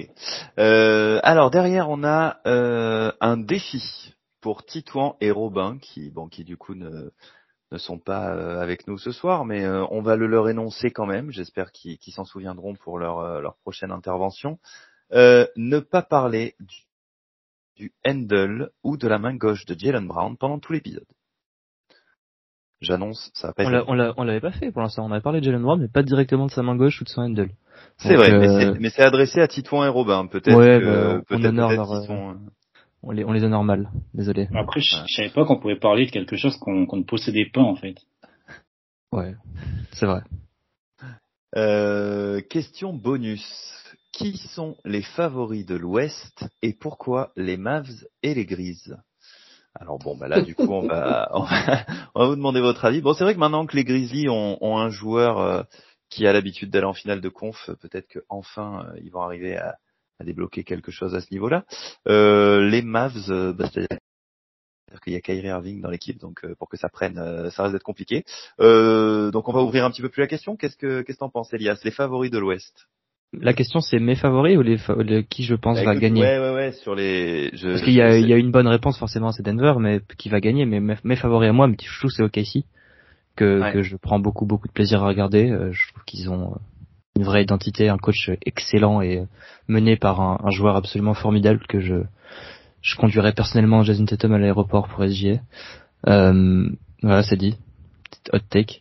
Mais euh, Waouh non, je rigole. Par contre, Jalen Brown, oui. Euh, Euh, voilà, moi c'est OKC et puis forcément on va on va suivre les Grizzlies pour euh, pour Marcus Smart même si euh, je y a pas grand chose d'autre dans cette équipe qui me qui me fait plaisir ces, ces derniers mois. Je pense que Jamorant j'espère qu'il va se se remettre dans la dans le bon chemin pour lui. Hein. Je m'en fous un peu de ce qu'il fait mais en soi c'est c'est dommage de gâcher sa carrière comme ça. Ouais, je trouve que t'es dur quand même. Bon après, moi j'aimais bien l'équipe déjà avant, mais c'est vrai que alors bon, j'ai pas trop eu le temps de beaucoup les regarder jouer, mais quand tu vois des, des joueurs comme Jaren Jackson Jr., comme euh, comme Desmond Bain, euh, tout ça mis mis ensemble euh, avec Marcus, du coup maintenant je, enfin en tout cas, je pense que j'aurais. Ouais, mais moi je suis aigri des jeunes qui s'amusent et qui trash talk, moi j'aime pas. Ça me, après, ça, ça, après me, connaissant, ça me plaît pas. Connaissant aussi Elias, je pense qu'il préfère le basket ou dans ce TikTok, donc je comprends un peu le. C'est vrai aussi.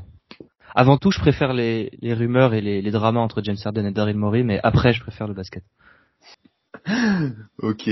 Euh, Hugo, ouais, donc du coup, pour revenir à la, à la question, c'est vrai que j'ai bien vérifié hein, à l'écrit, c'est quels sont les favoris de l'Ouest, mais en même temps, je pense pas que je pense pas qu'on aurait mis, euh, enfin que que le comment euh, Jedi et Padawan nous auraient euh, posé la, la question en, en, en, envoyant aussi directement les, les Mavs et les Grises s'il y avait euh, du sérieux là-dedans. Donc je pense que oui, que c'est peut-être vos favoris au niveau du cœur plus qu'au niveau de, de ceux que vous voyez gagner.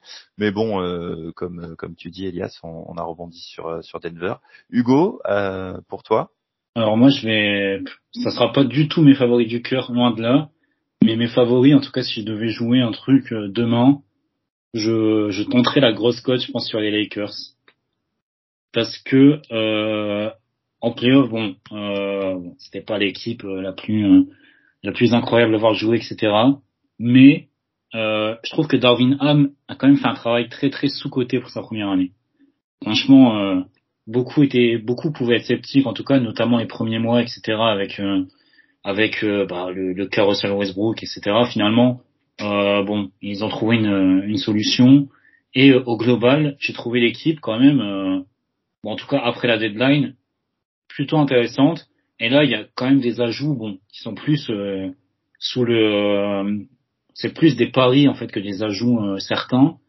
Mais j'ai confiance en, Darwin Ham pour bien les utiliser. On a vu ce qu'il a réussi à faire, notamment avec un joueur que que je déteste, hein, mais un des joueurs que je déteste, je pense le plus en en, en NBA, c'est Rui Hachimura que je trouve très très moyen. Il a réussi à l'utiliser en playoff et à, à faire en sorte que, que ce soit un joueur viable malgré ses énormes limitations notamment en défense euh, collective. Ça a été un joueur correct en playoff. Donc je pense qu'il peut faire pareil avec euh, avec d'autres joueurs euh, qui qu'ils ont récupéré cet été. Même si encore une fois, je pense que des joueurs comme Jackson Hayes, etc.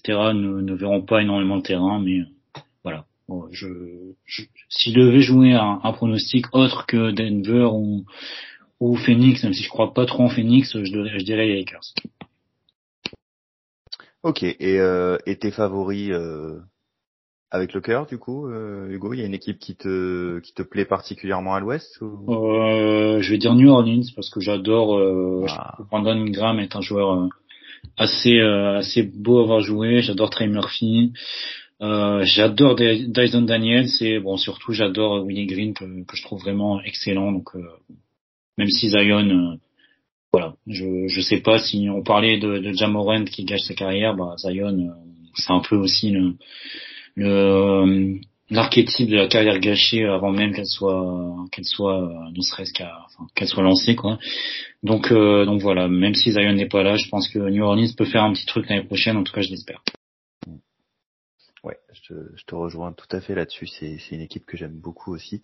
Euh, allez, bah Azad, du coup, donne-nous euh, ton avis sur la question. Tu nous parles du duo euh, futur euh, Marcus Smart, Jaren Jackson Jr. ou c'était pas l'idée? Euh, bah clairement les chouchous moi ça va être euh, les Grizzlies pour pour ce duo là euh, donc euh, pour le cœur ce sera plutôt les Grizzlies pour Marcus et Jaren Jackson Jr que que j'adore. Et après pour le titre je mettrais quand même bien une petite pièce sur sur les Clippers on en parlait hier avec les gars de QI Basket, mais je mettrais bien une pièce sur les Clippers. Mais bon, d'un autre côté, ça fait quatre ans que je pronostique une finale Clippers-Celtics. Et, ça fait quatre ans que je me plante, mais j'y crois encore en vrai. si pour moi, il suffit qu'ils soient en bonne santé pour que pour que ça fonctionne. Et euh, du coup, à, voir ce que ça peut donner. Mais ouais, je j'ai presque, je suis, en tout cas, je, je, suis pas encore parti du bateau, du bateau Clippers, Paul George Kawhi. Et je pense que, je pense que ça peut quand même donner une équipe vraiment très très difficile à sortir en playoff si elle arrive en bonne santé. Surtout comment ils ont reconstruit un peu l'équipe avec euh, des intérieurs qui sont capables de, de, de, prendre du rebond, de jouer un rôle de connecteur en attaque et d'apporter aussi un peu de protection de cercle.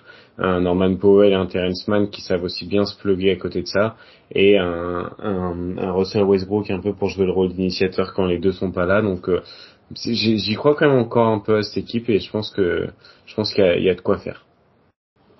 Hmm, alors, je suis, euh, je suis complètement d'accord avec toi, mais du coup, je vais me permettre une question qui n'était pas au programme. Bon, c'est peut-être une question qu'on devrait euh, avoir en privé, mais euh, puisqu'on en parle, et si James Harden arrive, tu crois toujours, en admettant qu'il lâche ce qu'il faut pour, du coup.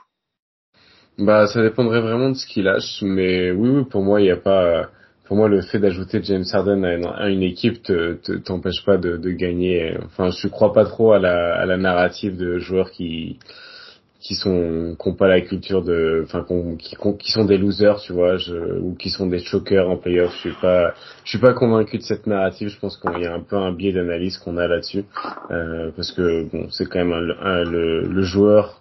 Enfin, c'est quand même, c'était quand même le, le le go-to guy d'une équipe qui a failli battre les Warriors de 2018. Donc en fait, c'est un peu le, le go-to guy d'une équipe qui a failli battre la meilleure équipe de tous les temps. Donc je vois pas trop comment ce mec-là peut être un loser. Enfin, ça, ça, ça, je comprends un petit peu la narrative et comment ça peut être facilement interprété, mais pour moi c'est c'est quand même un, joueur qui gagne et qui, qui a toujours été dans des équipes qui gagnent.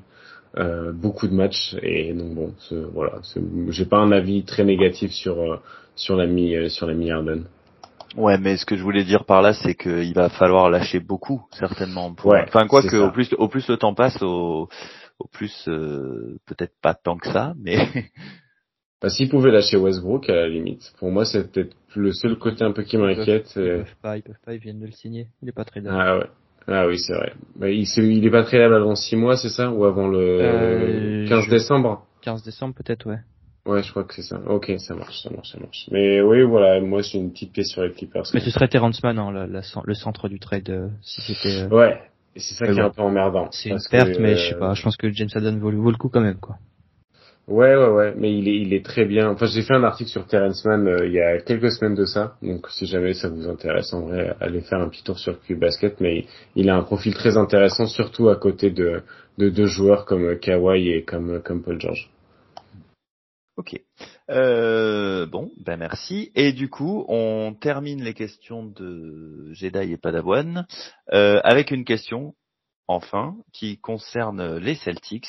Et la question est posée, euh, j'aime bien comment elle est lancée. Tout repose sur Joe? Non.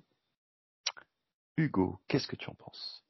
Alors bon, étant le fan numéro un de, Joe Mazzulla en France, et son euh, plus fidèle défenseur euh, malgré les, tempêtes qu'il a subies en, en playoff. Je pense pas que tout repose sur Joe pour la simple et bonne raison qu'en fait euh, tout reposera sur bon je ça me fait mal de dire ça mais je pense honnêtement aujourd'hui que tout reposera sur la capacité de Jalen Brown à accepter enfin le à accepter un rôle qui lui correspondrait plus parce qu'en soi pour moi le, le principal problème de notre équipe l'année dernière c'était euh, qu'on était un peu, euh, j'aimerais pas dire désorganisé, mais je trouve pas en fait le terme. On était un peu, euh, enfin, il y avait un peu une confrontation entre un leader identifié et quelqu'un qui acceptait pas finalement son sort de de, de deuxième lame où il, où il voulait un peu un peu aussi lui avoir le ballon en main.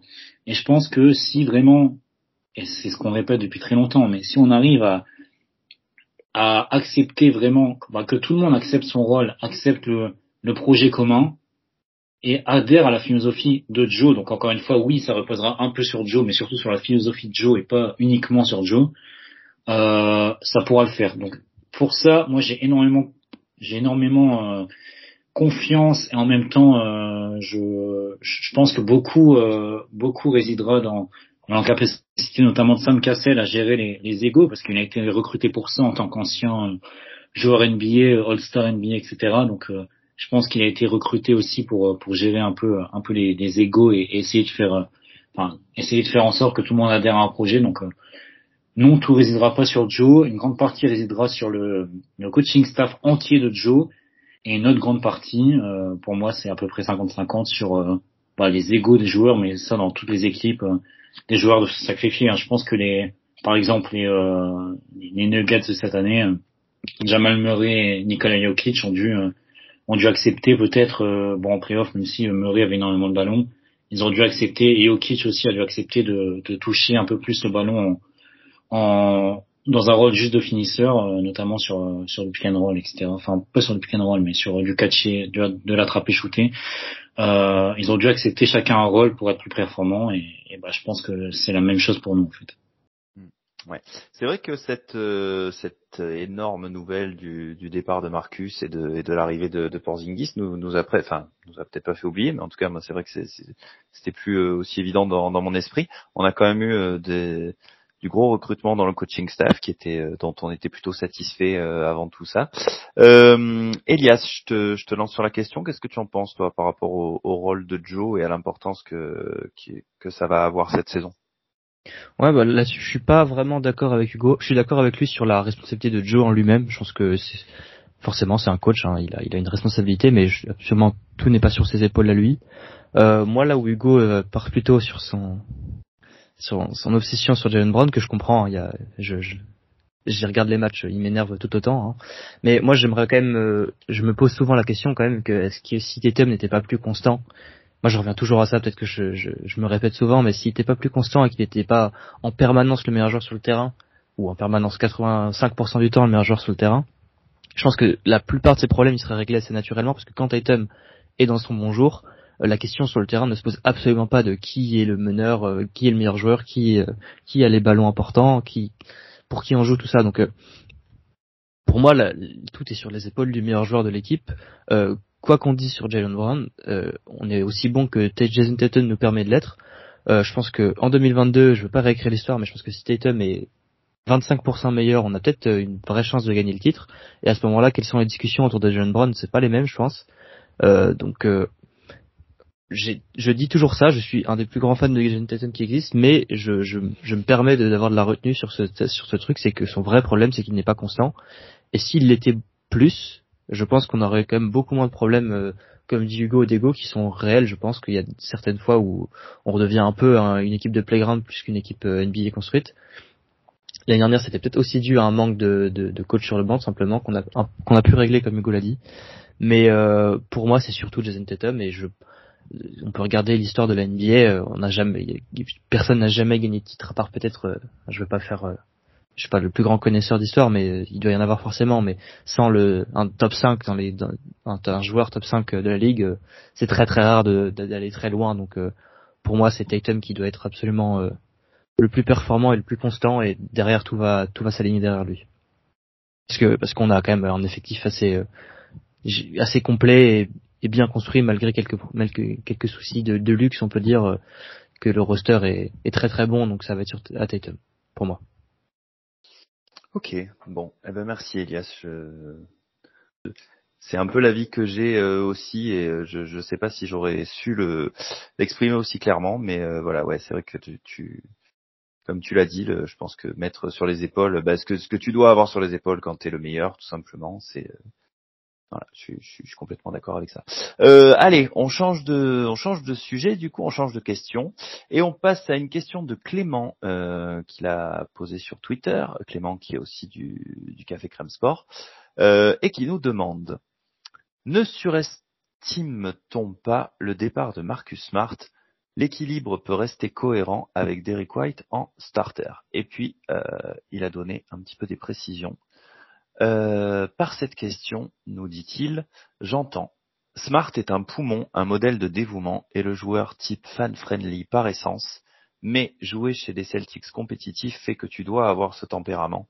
White semble coller et peut jouir d'une aura similaire avec une responsabilité à l'organisation qu'il connaît déjà, un investissement en défense qu'on lui connaît, peut-être que ça éveillera en lui plus de hustling encore. Est-ce que le départ de Smart n'est pas surtout la possibilité d'avoir l'affirmation d'un héritier? Voilà. Donc euh, Clément qui a eu la, gentillesse de bien nous vous exprimer clairement ce qu'il entendait par sa question. C'est cool, ça nous permet de, de l'apprendre euh, bien comme il faut. Euh, Azad, qu'est-ce que tu en penses?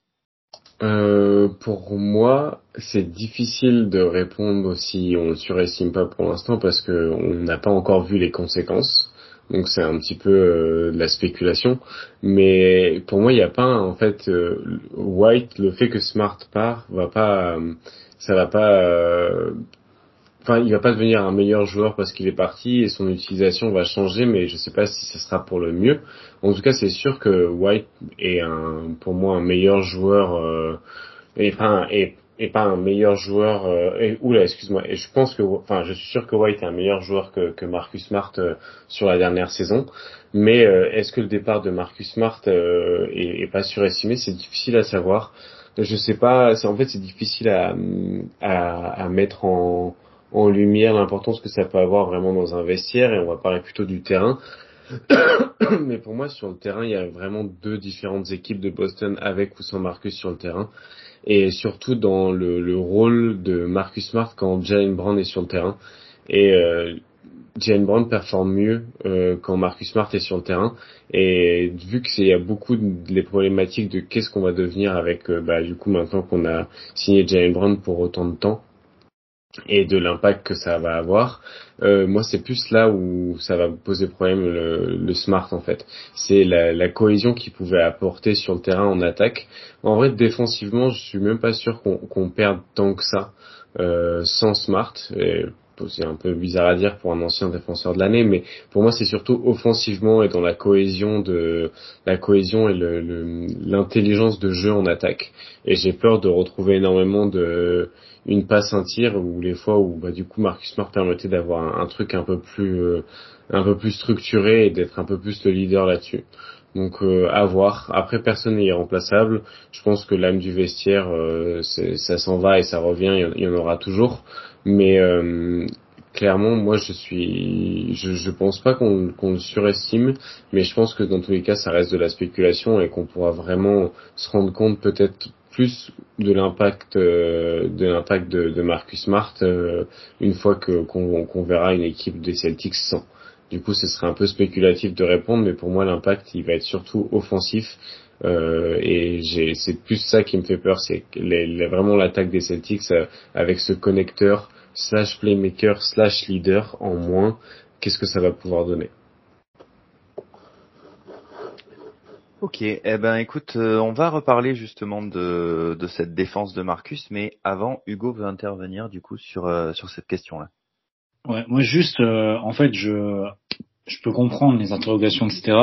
Pour moi, en fait, la seule inconnue, je dirais, c'est est-ce que 10 minutes de plus de Brogdon et 15 minutes de plus de White, ça peut compenser entre guillemets la, la perte de Smart, parce que je pense que comme euh, comme on l'a dit tout à l'heure, Pritchard verra pas le terrain en playoff et euh, on mettra un peu plus de, temps de jeu sur tous nos, starters, dont nos deux gardes. Et, euh, et en fait, cette question-là, forcément, elle est, elle est compliquée, hein, évidemment, parce qu'on n'a pas tous les éléments de réponse à, à l'instant T. Mais au global, moi, je pense que euh, moi, j'aurais tendance à dire qu'on surestime un peu le, le, le, départ de Smart, dans, pour la simple et bonne raison que, d'accord, euh, c'était un, un leader de vestiaire, etc ça a été un bon joueur. Hein. On va pas non plus euh, dire que Marcus Smart était mauvais. Hein. C'est pas du tout le, cas. Mais je pense que oui, il est loin d'être irremplaçable.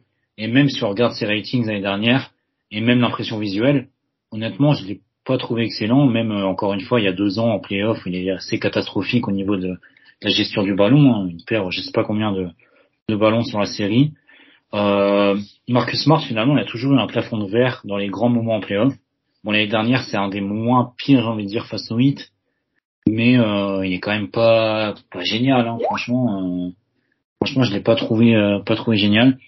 Et je pense vraiment que de mettre Derek White et Brogdon sur des rôles plus importants, ça pourra nous aider. Et euh, moi, c'est dans ce sens-là où je vois que où je, je, juge personnellement que que l'apport de enfin, que la perte de Marcus Smart est surestimée dans le sens où finalement l'année dernière Brogdon bon si euh, même si euh, voilà euh, comme Enias l'a dit Brogdon on n'a pas eu la meilleure la meilleure version de Brogdon mais finalement il jouait que 25 minutes par match et c'était finalement par rapport à son contrat euh, un impact qui était moyen. Enfin, pour un joueur que tu payes 20 millions, je pense que tu espères le voir plus de 25 minutes sur le terrain, tu espères le voir 35 minutes sur un bon sur un bon euh, un bon apport. Donc je pense que Brogdon pourra aussi, parce qu'encore une fois, il a fait des, sacrifices, hein, il me disait dans chaque interview l'année dernière, je pense que sur un rôle qui correspondait un peu plus à ce qu'il faisait à Indiana, il pourra être aussi meilleur.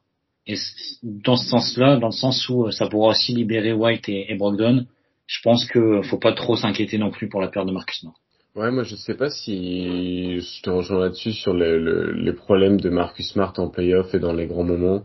Je pense qu'au contraire, il permettait d'avoir un petit peu une alternative en plus euh, dans les moments de dans les moments de panique un peu en attaque et dans les moments où où on avait besoin d'avoir ce lien là. En fait, le, le problème c'est même pas Marcus Smart ou, pas. Ici, c'est plus de la perte de liant qu'on a en attaque de manière globale euh, via, via cette intersaison qui me pose problème.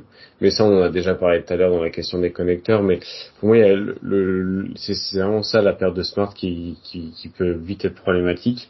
Et euh, je pense que ça, va avoir un, impact clairement sur les, les moments où on va avoir, on a beaucoup de joueurs trop noirs. Et euh, si c'est pas si c'est pas euh, White qui va jouer le rôle du meneur de jeu pour pouvoir reprendre ce rôle-là qu'avait Marcus Smart de retemporiser, de redistribuer le jeu, de repartir sur des systèmes et de pas repartir sur des possessions où Jalen Brown il shoot à la 18e seconde euh, alors qu'il y a mieux à faire. Euh, c'est plus ça qui m'inquiète. Mais euh, en vrai, je pense que le mieux dans tous les cas, ce sera de, de refaire le bilan de ça d'ici d'ici quelques mois parce que c'est très spéculatif quand même. Bon, ben on va avoir l'occasion de continuer à, à, parler un petit peu du euh, de, de l'attaque des Celtics maintenant que, que Marcus n'est plus là, puisque on a une dernière question euh, qui a été posée par Garincha sur euh, sur le Discord du Basket Lab. pourquoi, contrairement à l'idée générale, L'absence de Smart est plus un problème offensif que défensif et comment le compenser? Et donc euh, Garincha qui nous a proposé les, les ratings, bon qu'on ne peut pas vous afficher, hein, euh, les ratings on-off de, de, Smart, euh, qui montrent que quand il est sur le terrain, on a un rating offensif qui augmente, mais euh, le rating défensif est bizarrement moins bon que quand il est sur le banc. Alors euh, bon bah déjà euh, ça a l'air euh, surprenant là comme ça. Est-ce que ça vous est-ce que ça vous surprend? Et puis du coup bah, pour revenir à la à la question comment comment compenser ça à votre avis? Hugo et, et Azad peut-être que ça vous donnera l'occasion de rebondir là-dessus. mais en premier du coup je vais donner la parole à Elias. Ouais, alors j'ai pas les ratings de la question sous les yeux, mais je vais me baser sur ce que tu en as dit. déjà, Marcus Smart a fait sûrement sa pire saison défensive l'année précédente depuis euh, trois quatre saisons au moins. Il a vraiment été pas dedans. Il jouait à moitié blessé. Euh, il jouait pas. Il était pas à 100% défensivement. Et en plus, l'équipe était plus vraiment très bonne euh, défensivement. Donc les ratings défensifs sont forcément pas pas vraiment en sa faveur. Et en plus, enfin, j'ai là c'est de la pure spéculation. Vous pouvez me prouver que j'ai tort facilement. Hein, je, suis là pour, on est là pour ça aussi. Mais il me semble quand même que Smart jouait pas mal avec Tatum l'année dernière, là où euh, il sortait à peu près en même temps, et il revenait à peu près en même temps que Tatum euh, dans les rotations. Donc ça peut expliquer euh, quelques quelque chose sur les sur les ratings on-off de, de Marcus Smart. En revanche, là où je pense qu'il va y avoir quelques soucis, où je suis pas forcément d'accord avec ce que Hugo a dit tout à l'heure, c'est que Smart en playoff, certes, il n'était pas tout le temps présent et des fois il y avait des vrais trous d'air offensif, mais euh, il y a quand même quelques séries, quelques matchs où il est complètement, euh, c'est le seul euh, qui réussit à, faire quelque chose, c'est le seul qui qui va au panier, c'est le seul qui joue des post-up, mais qui joue ses, match-up. Alors je dis pas que c'était notre meilleur joueur offensif, mais ça arrivait quand même assez souvent que ce soit le deuxième meilleur joueur et que par moment il over complètement des matchs. J'ai peur qu'on manque un peu de ça. Après, je pense que White a l'énergie pour un peu répliquer certains de ces moments-là. Donc moi je, pense que la perte de Smart elle est pas elle est ni euh, seulement offensive ni seulement défensive ni euh, équilibrée. Je pense que ça va surtout se faire sur euh, est-ce que l'équipe va réussir à s'adapter à une nouvelle manière de jouer? On en revient toujours à la même chose hein, on va changer un peu de, manière de jouer et de, procéder. Ça va être surtout ça la question. Je pense que offensivement on ne devrait pas avoir tant de problèmes que ça. On a une équipe talentueuse qui va avec un coach qui a l'air de savoir comment jouer offensivement.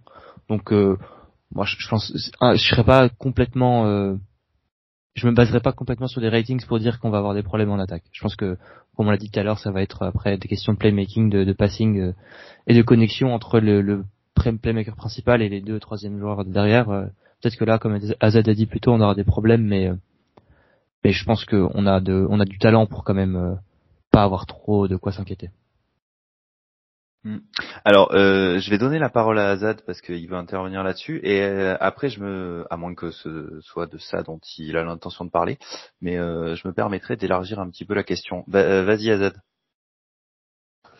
Pour moi, en fait, comme il l'a dit, on, Elias, on a, on a gardé quand même énormément de talent offensif euh, avec Porzingis qui est arrivé. On a toujours Derek White, Brogdon, mais c'est dans ce, ce qui va être difficile à, compenser, c'est cette capacité d'exploiter un peu les décalages et d'intelligence de jeu aussi. Et comme il a dit, il y a des, il y a vraiment des matchs où Smart en fait il a été ouais le meilleur joueur sur le match 6 par exemple à, contre Philly où euh, du coup tu es sur le point de te faire éliminer. Euh, bon il y a les 3 3 points de Tatum à la fin de match mais en fait c'est c'est Smart qui carry l'équipe euh, tout le long et euh, je pense que c'est sûrement là aussi où ça va être ça va être très difficile, surtout qu'il a été mauvais en, en, en, défense en saison régulière, mais il a été il a été très bon euh, en, en playoff. Donc euh, dans les moments importants, ça reste quand même un, un, joueur qui, qui sait montrer pourquoi il joue plus en playoff qu'en saison régulière depuis le début de sa carrière. Et si Brad Stevens te fait plus jouer, enfin l'a toujours fait autant jouer, c'est qu'il y a des bonnes raisons. Et après sur la question un petit peu de comment compenser, euh, je sais vraiment pas. Je sais vraiment pas parce que du coup, euh, on est arrivé un peu au bout des trades et des changements d'équipe et j'ai pas l'impression qu'on ait rajouté des connecteurs. Euh, donc euh, pour moi, il y a vraiment à avoir un problème de, de lien dans l'équipe et d'exploitation des décalages. En gros, comment on va optimiser tous ces joueurs qui sont bons mais pas élite euh, en termes offensifs et en termes de, de, création sans, sans un Marcus Smart. Et du coup, bah, je, je, je suis un peu perplexe là-dessus et j'ai vraiment peur qu'on se heurte à un peu un mur défensif et à des limites euh, qui arrivent assez vite. Donc euh, à voir. Mais ouais, je suis, je suis assez perplexe là-dessus. Ok. Euh, Hugo? Moi, juste pour donner des éléments de, de réponse sur la partie euh, compensation, encore une fois, euh, bon, c'est utopique ce que je vais dire parce que bon, on a, on est, euh, on est quoi On est fin août, donc on a aucune, euh, aucun retour de, de ce qu'on verra l'année prochaine. On n'a pas encore commencé le training camp plein de là, donc, donc on peut pas, on peut même pas avoir de, de, de premier retour sur sur ce qu'on ce qu'on voudrait mettre en place. Mais on parlait tout à l'heure d'un changement d'identité. Pour moi, pour moi, le, changement d'identité, encore une fois, ça passera par plus de transition. Et, euh, et ben là, si on, si on prend juste cette donnée-là, ça va pas être compliqué de, de parler de compensation parce que Smart l'année dernière, il était à 0.96 points par euh, possession en, transition. Et il était surtout euh, 186e parmi les 192 joueurs classés en fait euh, sur le sur l'exercice. Et en playoff, ça tombait même à 0.86 avec énormément de pertes de balles, notamment euh, je crois qu'en saison régulière, il était à plus de 20% de, de, de, turnover sur, sur transition, donc c'était quand même assez énorme. Alors que Brogdon et, et surtout White sont meilleurs dans l'exercice. Donc je pense que si on les utilise, si on, on vise en tout cas, euh, on vise euh, à devenir une équipe euh, qui, qui joue plus en transition, ça bénéficiera à tout le monde, notamment à Jalen Brown, qui est, et je pense, et comme on l'avait dit avec euh, avec Azad dans le dans le focus sur euh, sur Jalen Brown qui est un excellent joueur de transition, c'est peut-être là où il est le meilleur. Donc si euh, si ce changement d'identité euh, peut, enfin théorique en tout cas, peut bénéficier à tout le monde, je pense que la perte de Smart pourrait être largement compensée par par ce changement parce que ça pourrait être bon pour White, pour pour Tatum, pour Brown, pour pour Brogdon, même pour Pritchard. Donc ça pourrait être bénéfique. Après, encore une fois, est-ce qu'en playoff c'est viable? Je sais pas. Donc l'inconnu elle est là. Mais encore une fois, moi j'étais, euh, je comprends que, que mes camarades soient pas d'accord avec moi, mais j'étais quand même assez bas au global sur la performance de Smart en playoff. Je peux comprendre que, que certains le trouvaient très bon parce qu'il a eu des matchs où il était très bon. Mais au global, je trouve que son impact est quand même un peu euh, surévalué dans le sens où il a quand même eu des, des passages assez assez mauvais, même s'il est apporter un bon connecteur parfois. Hmm. Ouais, bon, alors du coup, vous avez tous un petit peu effleuré, on va dire, la réponse de la question que, que j'allais poser.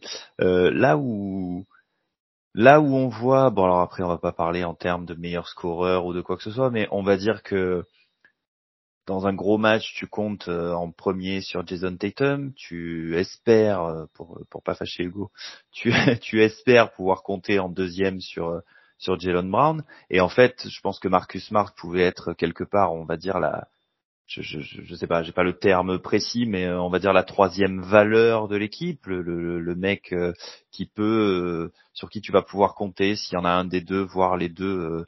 qui assure pas au bon moment, c'est un peu ce que ce que disait Elias tout à l'heure. Euh, si on se retrouve, parce que après c'est pareil, c'est ce qu'on a dit tout à l'heure quand on parlait de White, ça devient difficile de parler de rôle parce que le, le, le jeu va être complètement différent avec euh, avec Porzingis, tout tout va se décaler. Euh, est-ce qu'on peut pas, enfin, est-ce que pour vous, est-ce qu'on, enfin, est-ce qu'on peut pas imaginer, on peut tout imaginer, mais pour vous, est-ce qu'on peut compter sur euh, sur un Derek White ou, ou tout simplement sur un Kristaps Porzingis pour devenir dans bah voilà, dans ces matchs où peut-être où Tatum sera pas, euh, enfin j'allais dire à 100%, c'est pas la question, mais euh, s'il y a un match où voilà, si si t'es dans un match à enjeu, que que Tatum a, une panne, que que Brown ne répond pas présent, est-ce qu'on peut pas euh, espérer que qu'un White ou du coup que Porzingis euh, puisse être celui qui va arriver et qui va sortir un peu l'équipe de comme voilà comme Smart pouvait le faire. Qu'est-ce que qu'est-ce que t'en penses toi, Elias? Ouais, bah dans, dans la dans la théorie comme tu dis ou dans la possibilité où Tatum et Brown ne sont pas dans le match, euh, c'est toujours pas impossible que Porzingis, euh, il fait quand même une excellente saison la saison précédente à Washington. Euh, c'est un joueur euh, quand même très très talentueux offensivement et défensivement il est assez intéressant aussi. Donc oui, non, c'est clairement possible que que Porzingis sur certains matchs, il est il est l'impact d'un joueur numéro un. Hein. C'est pas c'est pas une c'est pas impossible. Après, va falloir compter sur ça tous les matchs quoi. Et on en revient toujours à la même chose, c'est la, régularité de nos deux meilleurs joueurs, et c'est là que c'est là où, où, je pense que je peux lancer Hugo là-dessus. Il va être euh, assez d'accord. Je pense que sur euh, quelques matchs, on peut compter sur White et sur euh, et sur Porzingis qui ont beaucoup de, de, de talent offensif, mais sur des séries de playoffs, ça ça peut pas être quelqu'un d'autre que, que Tatum puis Brand puis Porzingis à mon avis. Euh, oui, oui, non, mais carrément, je suis d'accord avec toi. Mais du coup, c'était pour répondre, enfin, au fait que par rapport au rôle entre guillemets de Smart à ce niveau-là. Donc euh, ok, je, suis bien d'accord. Oui, non, du coup oui, c'est vrai. On, parlait de Smart, mais je, pense que de toute façon Smart n'était pas euh, cette présence constante comme l'a dit Hugo. Il le faisait par certains matchs, mais il n'était pas cette présence constante de toujours être le deuxième slash troisième meilleur joueur. Donc euh, il y a des moments, il n'était pas le meilleur, pas le cinquième meilleur joueur du terrain offensivement. Donc je pense que c'est, on en revient à la même chose et je pense que Derek White peut être plus constant que Marcus Smart, surtout sur le shoot ou euh, si Derrick White continue sur sa lancée, euh, il sera quand même beaucoup plus euh, en moyenne constant que, que Smart. Ouais. Euh, ben Hugo, du coup, on t'écoute. Ouais. Donc moi surtout, ce que je trouve intéressant avec l'échange pour pour Porzingis, c'est que je pense que le ballon passera beaucoup plus à l'intérieur l'année prochaine, dans le sens où on l'a vu notamment sur ses sur ses qualités de de, de post-up l'année dernière à, Washington. Euh, c'est quelqu'un qui est capable de, euh, de poster. On n'a pas eu ça à Boston depuis assez longtemps. Elias euh, répétait souvent pendant les matchs que à Lorford, euh, enfin un ballon au poste à Lorford, c'était une possession de gâchée. Et je suis d'accord avec lui parce que c'est vrai que même si parfois en certains matchs je lui disais ah ouais non mais quand même etc. Au final quand quand on regarde au global, c'est vrai qu'il a plus le toucher, il a pas le toucher pour jouer au poste alors que Porzingis peut justement lui le faire. Et on aura plus de possessions qui passeront par euh, par une alternance euh, intérieure-extérieure. Et je pense que Porzingis pourrait être, en tout cas j'espère, bluffant l'année prochaine dans ce rôle de euh, hub à l'intérieur, de hub de passing big en gros. donc de fixer fixer par l'intérieur pour pour ressortir etc ou même jouer des enfin en gros jouer autour de, de, notre intérieur je pense que Porzingis pourrait pourrait être utile là-dedans et euh, ça pourrait jouer un peu ce rôle de liant, de connecteur, mais d'une autre façon en fait, pas vraiment de la façon de Smart où c'est un connecteur extérieur, voilà, capable de faire extra pass, etc., de, de, faire le bon drive au bon moment, la bonne coupe au bon moment quand, quand les joueurs en, en, avait besoin. Là, ce sera plus euh, plus en passant par l'intérieur pour euh, pour ensuite développer un jeu intérieur. Et je pense que finalement, ça peut être largement compatible avec euh, avec le jeu de Joe Matsula qui passe quand même pas mal pour les périmètres. Ok, ok. Bon, eh ben merci Hugo. Euh, messieurs, on arrive euh, on arrive à la fin des questions. Euh, du coup, peut-être avant de avant de terminer ce, cet épisode, je sais pas, est-ce qu'il y a quelque chose qui vous est qui vous est resté au, par rapport aux, aux différentes questions euh, qui ont été posées? Est-ce que quelqu'un a quelque chose à ajouter, revenir sur euh, sur quelque chose euh, qui a été dit Peut-être Azad, c'est toi qui a qui a pris la parole il y a le plus longtemps. Est-ce que est-ce que quelque chose te, revient là? Euh, non, j'aurais une petite question à la limite pour vous. Bon, comme ça, je me permets. Je, rajoute une question à la Q&A. C'est euh, dans, dans ma tête à moi, en tout cas, on est toujours euh, si en bonne santé, en tout cas. Imaginons que, enfin, bon, partant du principe qu'il n'y a pas de blessure, euh, Boston c'est toujours la, meilleure équipe à l'est ou je me trompe? Euh, je, je, oui, je pense que oui. S'il n'y a pas de blessure et que tout le monde est est, euh, est dans une saison euh, correcte à leur à leur average, on va dire quoi. Je pense que oui. Je pense qu'on est toujours la meilleure équipe parce que euh, bah les Sixers c'est un peu le bordel. Euh, les Bucks, tout le monde vieillit plus coach rookie. Euh, je, moi, je connais, j'ai aucun avis sur leur coach euh, Griffin, c'est ça? Euh, j'ai aucun avis sur lui, donc je peux pas, je, je peux pas me prononcer sur son niveau, mais euh, c'est un coach rookie, ça va pas être facile, je pense. qui peut être, qui peut venir nous embêter? Je pense que Miami, c'est pas une équipe de saison régulière, on l'a vu plusieurs fois. Alors peut-être qu'ils pourront faire une bonne saison régulière, surtout s'ils viennent chercher Lillard, mais de toute façon, leurs deux meilleurs joueurs seraient des, des gars de 33, 34 ans, je crois. Jimmy Butler, il a avoir 33 ans. Donc, euh, si tout le monde est en forme, 75-80% euh, de la saison, oui, je pense qu'on est la meilleure équipe.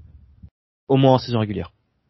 Ouais, moi je, suis assez d'accord là-dessus. C'est vrai que comme dit Elias, euh, bon, le les Sixers euh, font moins peur, le, le, les Bucks du coup avec le changement de coach, ouais, je suis d'accord. J'ai, je serais peut-être un peu plus je, je, peut-être un peu plus inquiet au niveau du hit. C'est vrai que si jamais euh, Lillard euh, débarque et que et que ça colle, euh, je te dis que sur le papier, euh, Lillard, euh, comment Butler à des il y a quand même bon après, faudra voir ce qui reste autour parce que c'est sûr que si jamais il lâche des joueurs importants pour faire venir Lillard, mais bon en même temps on a vu que Eric Spoelstra était tellement capable de fabriquer des joueurs extraordinaires avec des mecs qu'on connaît pas. Donc euh, avec un trio pareil, moi, ils m'inquiéteront un peu. Mais euh, mais oui, j'aurais tendance à dire qu'on est quand même euh, toujours la meilleure équipe de l'est. Hugo, qu'est-ce que tu en penses? Non, je suis globalement d'accord. Bah, J'allais dire comme toi, en fait, j'attends l'issue du, du dossier Lillard parce que je pense qu'à l'instant T, oui, vu les incertitudes qu'il y a autour du 8, autour de, enfin autour du 8 surtout avec la question Damien Lillard, hein, parce que euh, finalement, on sait pas. Je pense que Tyler Hero euh, serait content de revenir à Miami, mais mais voilà, euh, si Damien Lillard se retrouve dans cette équipe, ça me fera un peu plus peur quand même que que Tyler Hero et, compagnie. Mais bon, avec les incertitudes qu'il y a autour de, des Sixers, des Bucks, même s'il y a quand même beaucoup de certitudes chez les Bucks, comme comme Elias l'a dit, c'est quand même assez vieillissant, je pense. Je pense qu'à l'instant T, oui, on a la meilleure équipe, mais attention au hit, notamment en playoffs, s'ils si, ajoutent un un playmaker de la 30 de, de Damien Lillard parce que je, autant l'année dernière ils faisaient énormément de choses avec euh, des, des, bouts de ficelle, des bouts de bois. Là, si tu leur rajoutes vraiment un playmaker de premier ordre, euh, attention à. Franchement, ça serait. Alors, j'ai pas envie de dire que j'aimerais voir ça parce que en tant que fan de Boston, ça me ça m'embêterait un peu. Mais euh, d'un point de vue fan de basket, je serais très curieux de voir de voir Eric Spoelstra avec un meneur comme Damien Lillard et un et, et, des joueurs autour comme Adebayo ou, ou, ou euh, Butler. Ouais, et puis la, la, vraie question avec le hit, ça va être de savoir est-ce qu'ils vont réussir à garder leur meilleur joueur, euh, Kellen Martin, hein, dans un trade pour euh, Damon Lillard. S'ils le gardent, euh, peut-être qu'on est dans la merde. voilà. On se souvient qu'il est meilleur que Jalen Brown. Rien à dire. On s'en souvient. Bon, ça marche. Ok, bon bah écoutez les gars, je pense qu'on a fait un, bon tour. En tout cas, on a répondu à, toutes les questions qui nous ont été euh, proposées et euh, même à certaines en plus du coup. Euh, bah voilà, il va être temps donc euh, de se quitter, de mettre fin à cet épisode. On n'a pas vraiment fixé de prochain rendez-vous, comme Hugo le disait à l'heure où on enregistre, donc on est fin août. Je ne sais pas si on proposera quelque chose au mois de septembre ou si on fera. J'ai regardé là avant l'enregistrement l'année dernière, on avait proposé un, épisode avec les cinq grandes questions qu'on se posait avant avant le début de la saison, au début du mois d'octobre. Euh, est-ce qu'on partira sur quelque chose dans ce style-là? Parce que bon, des, questions, il y en a toujours. Euh, ou est-ce qu'on fera autrement? J'en sais rien. En tout cas, ce qui est sûr, c'est qu'on reviendra certainement vers vous avant le début de la pré-saison, même si euh, on n'a pas encore bien défini sous quelle forme. D'ici là, passez une bonne fin d'été et puis voilà, on a on a hâte que la saison reprenne, on a hâte de voir un peu du jeu, on a hâte de voir un petit peu comment ça va se passer avec euh, tous ces changements. Euh, on vous dit à bientôt et euh, go Celtics. Salut à tous. À la prochaine.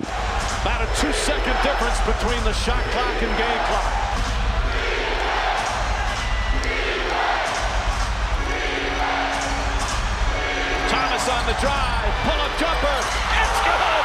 Isaiah Thomas gives the Celtics the lead with 2.4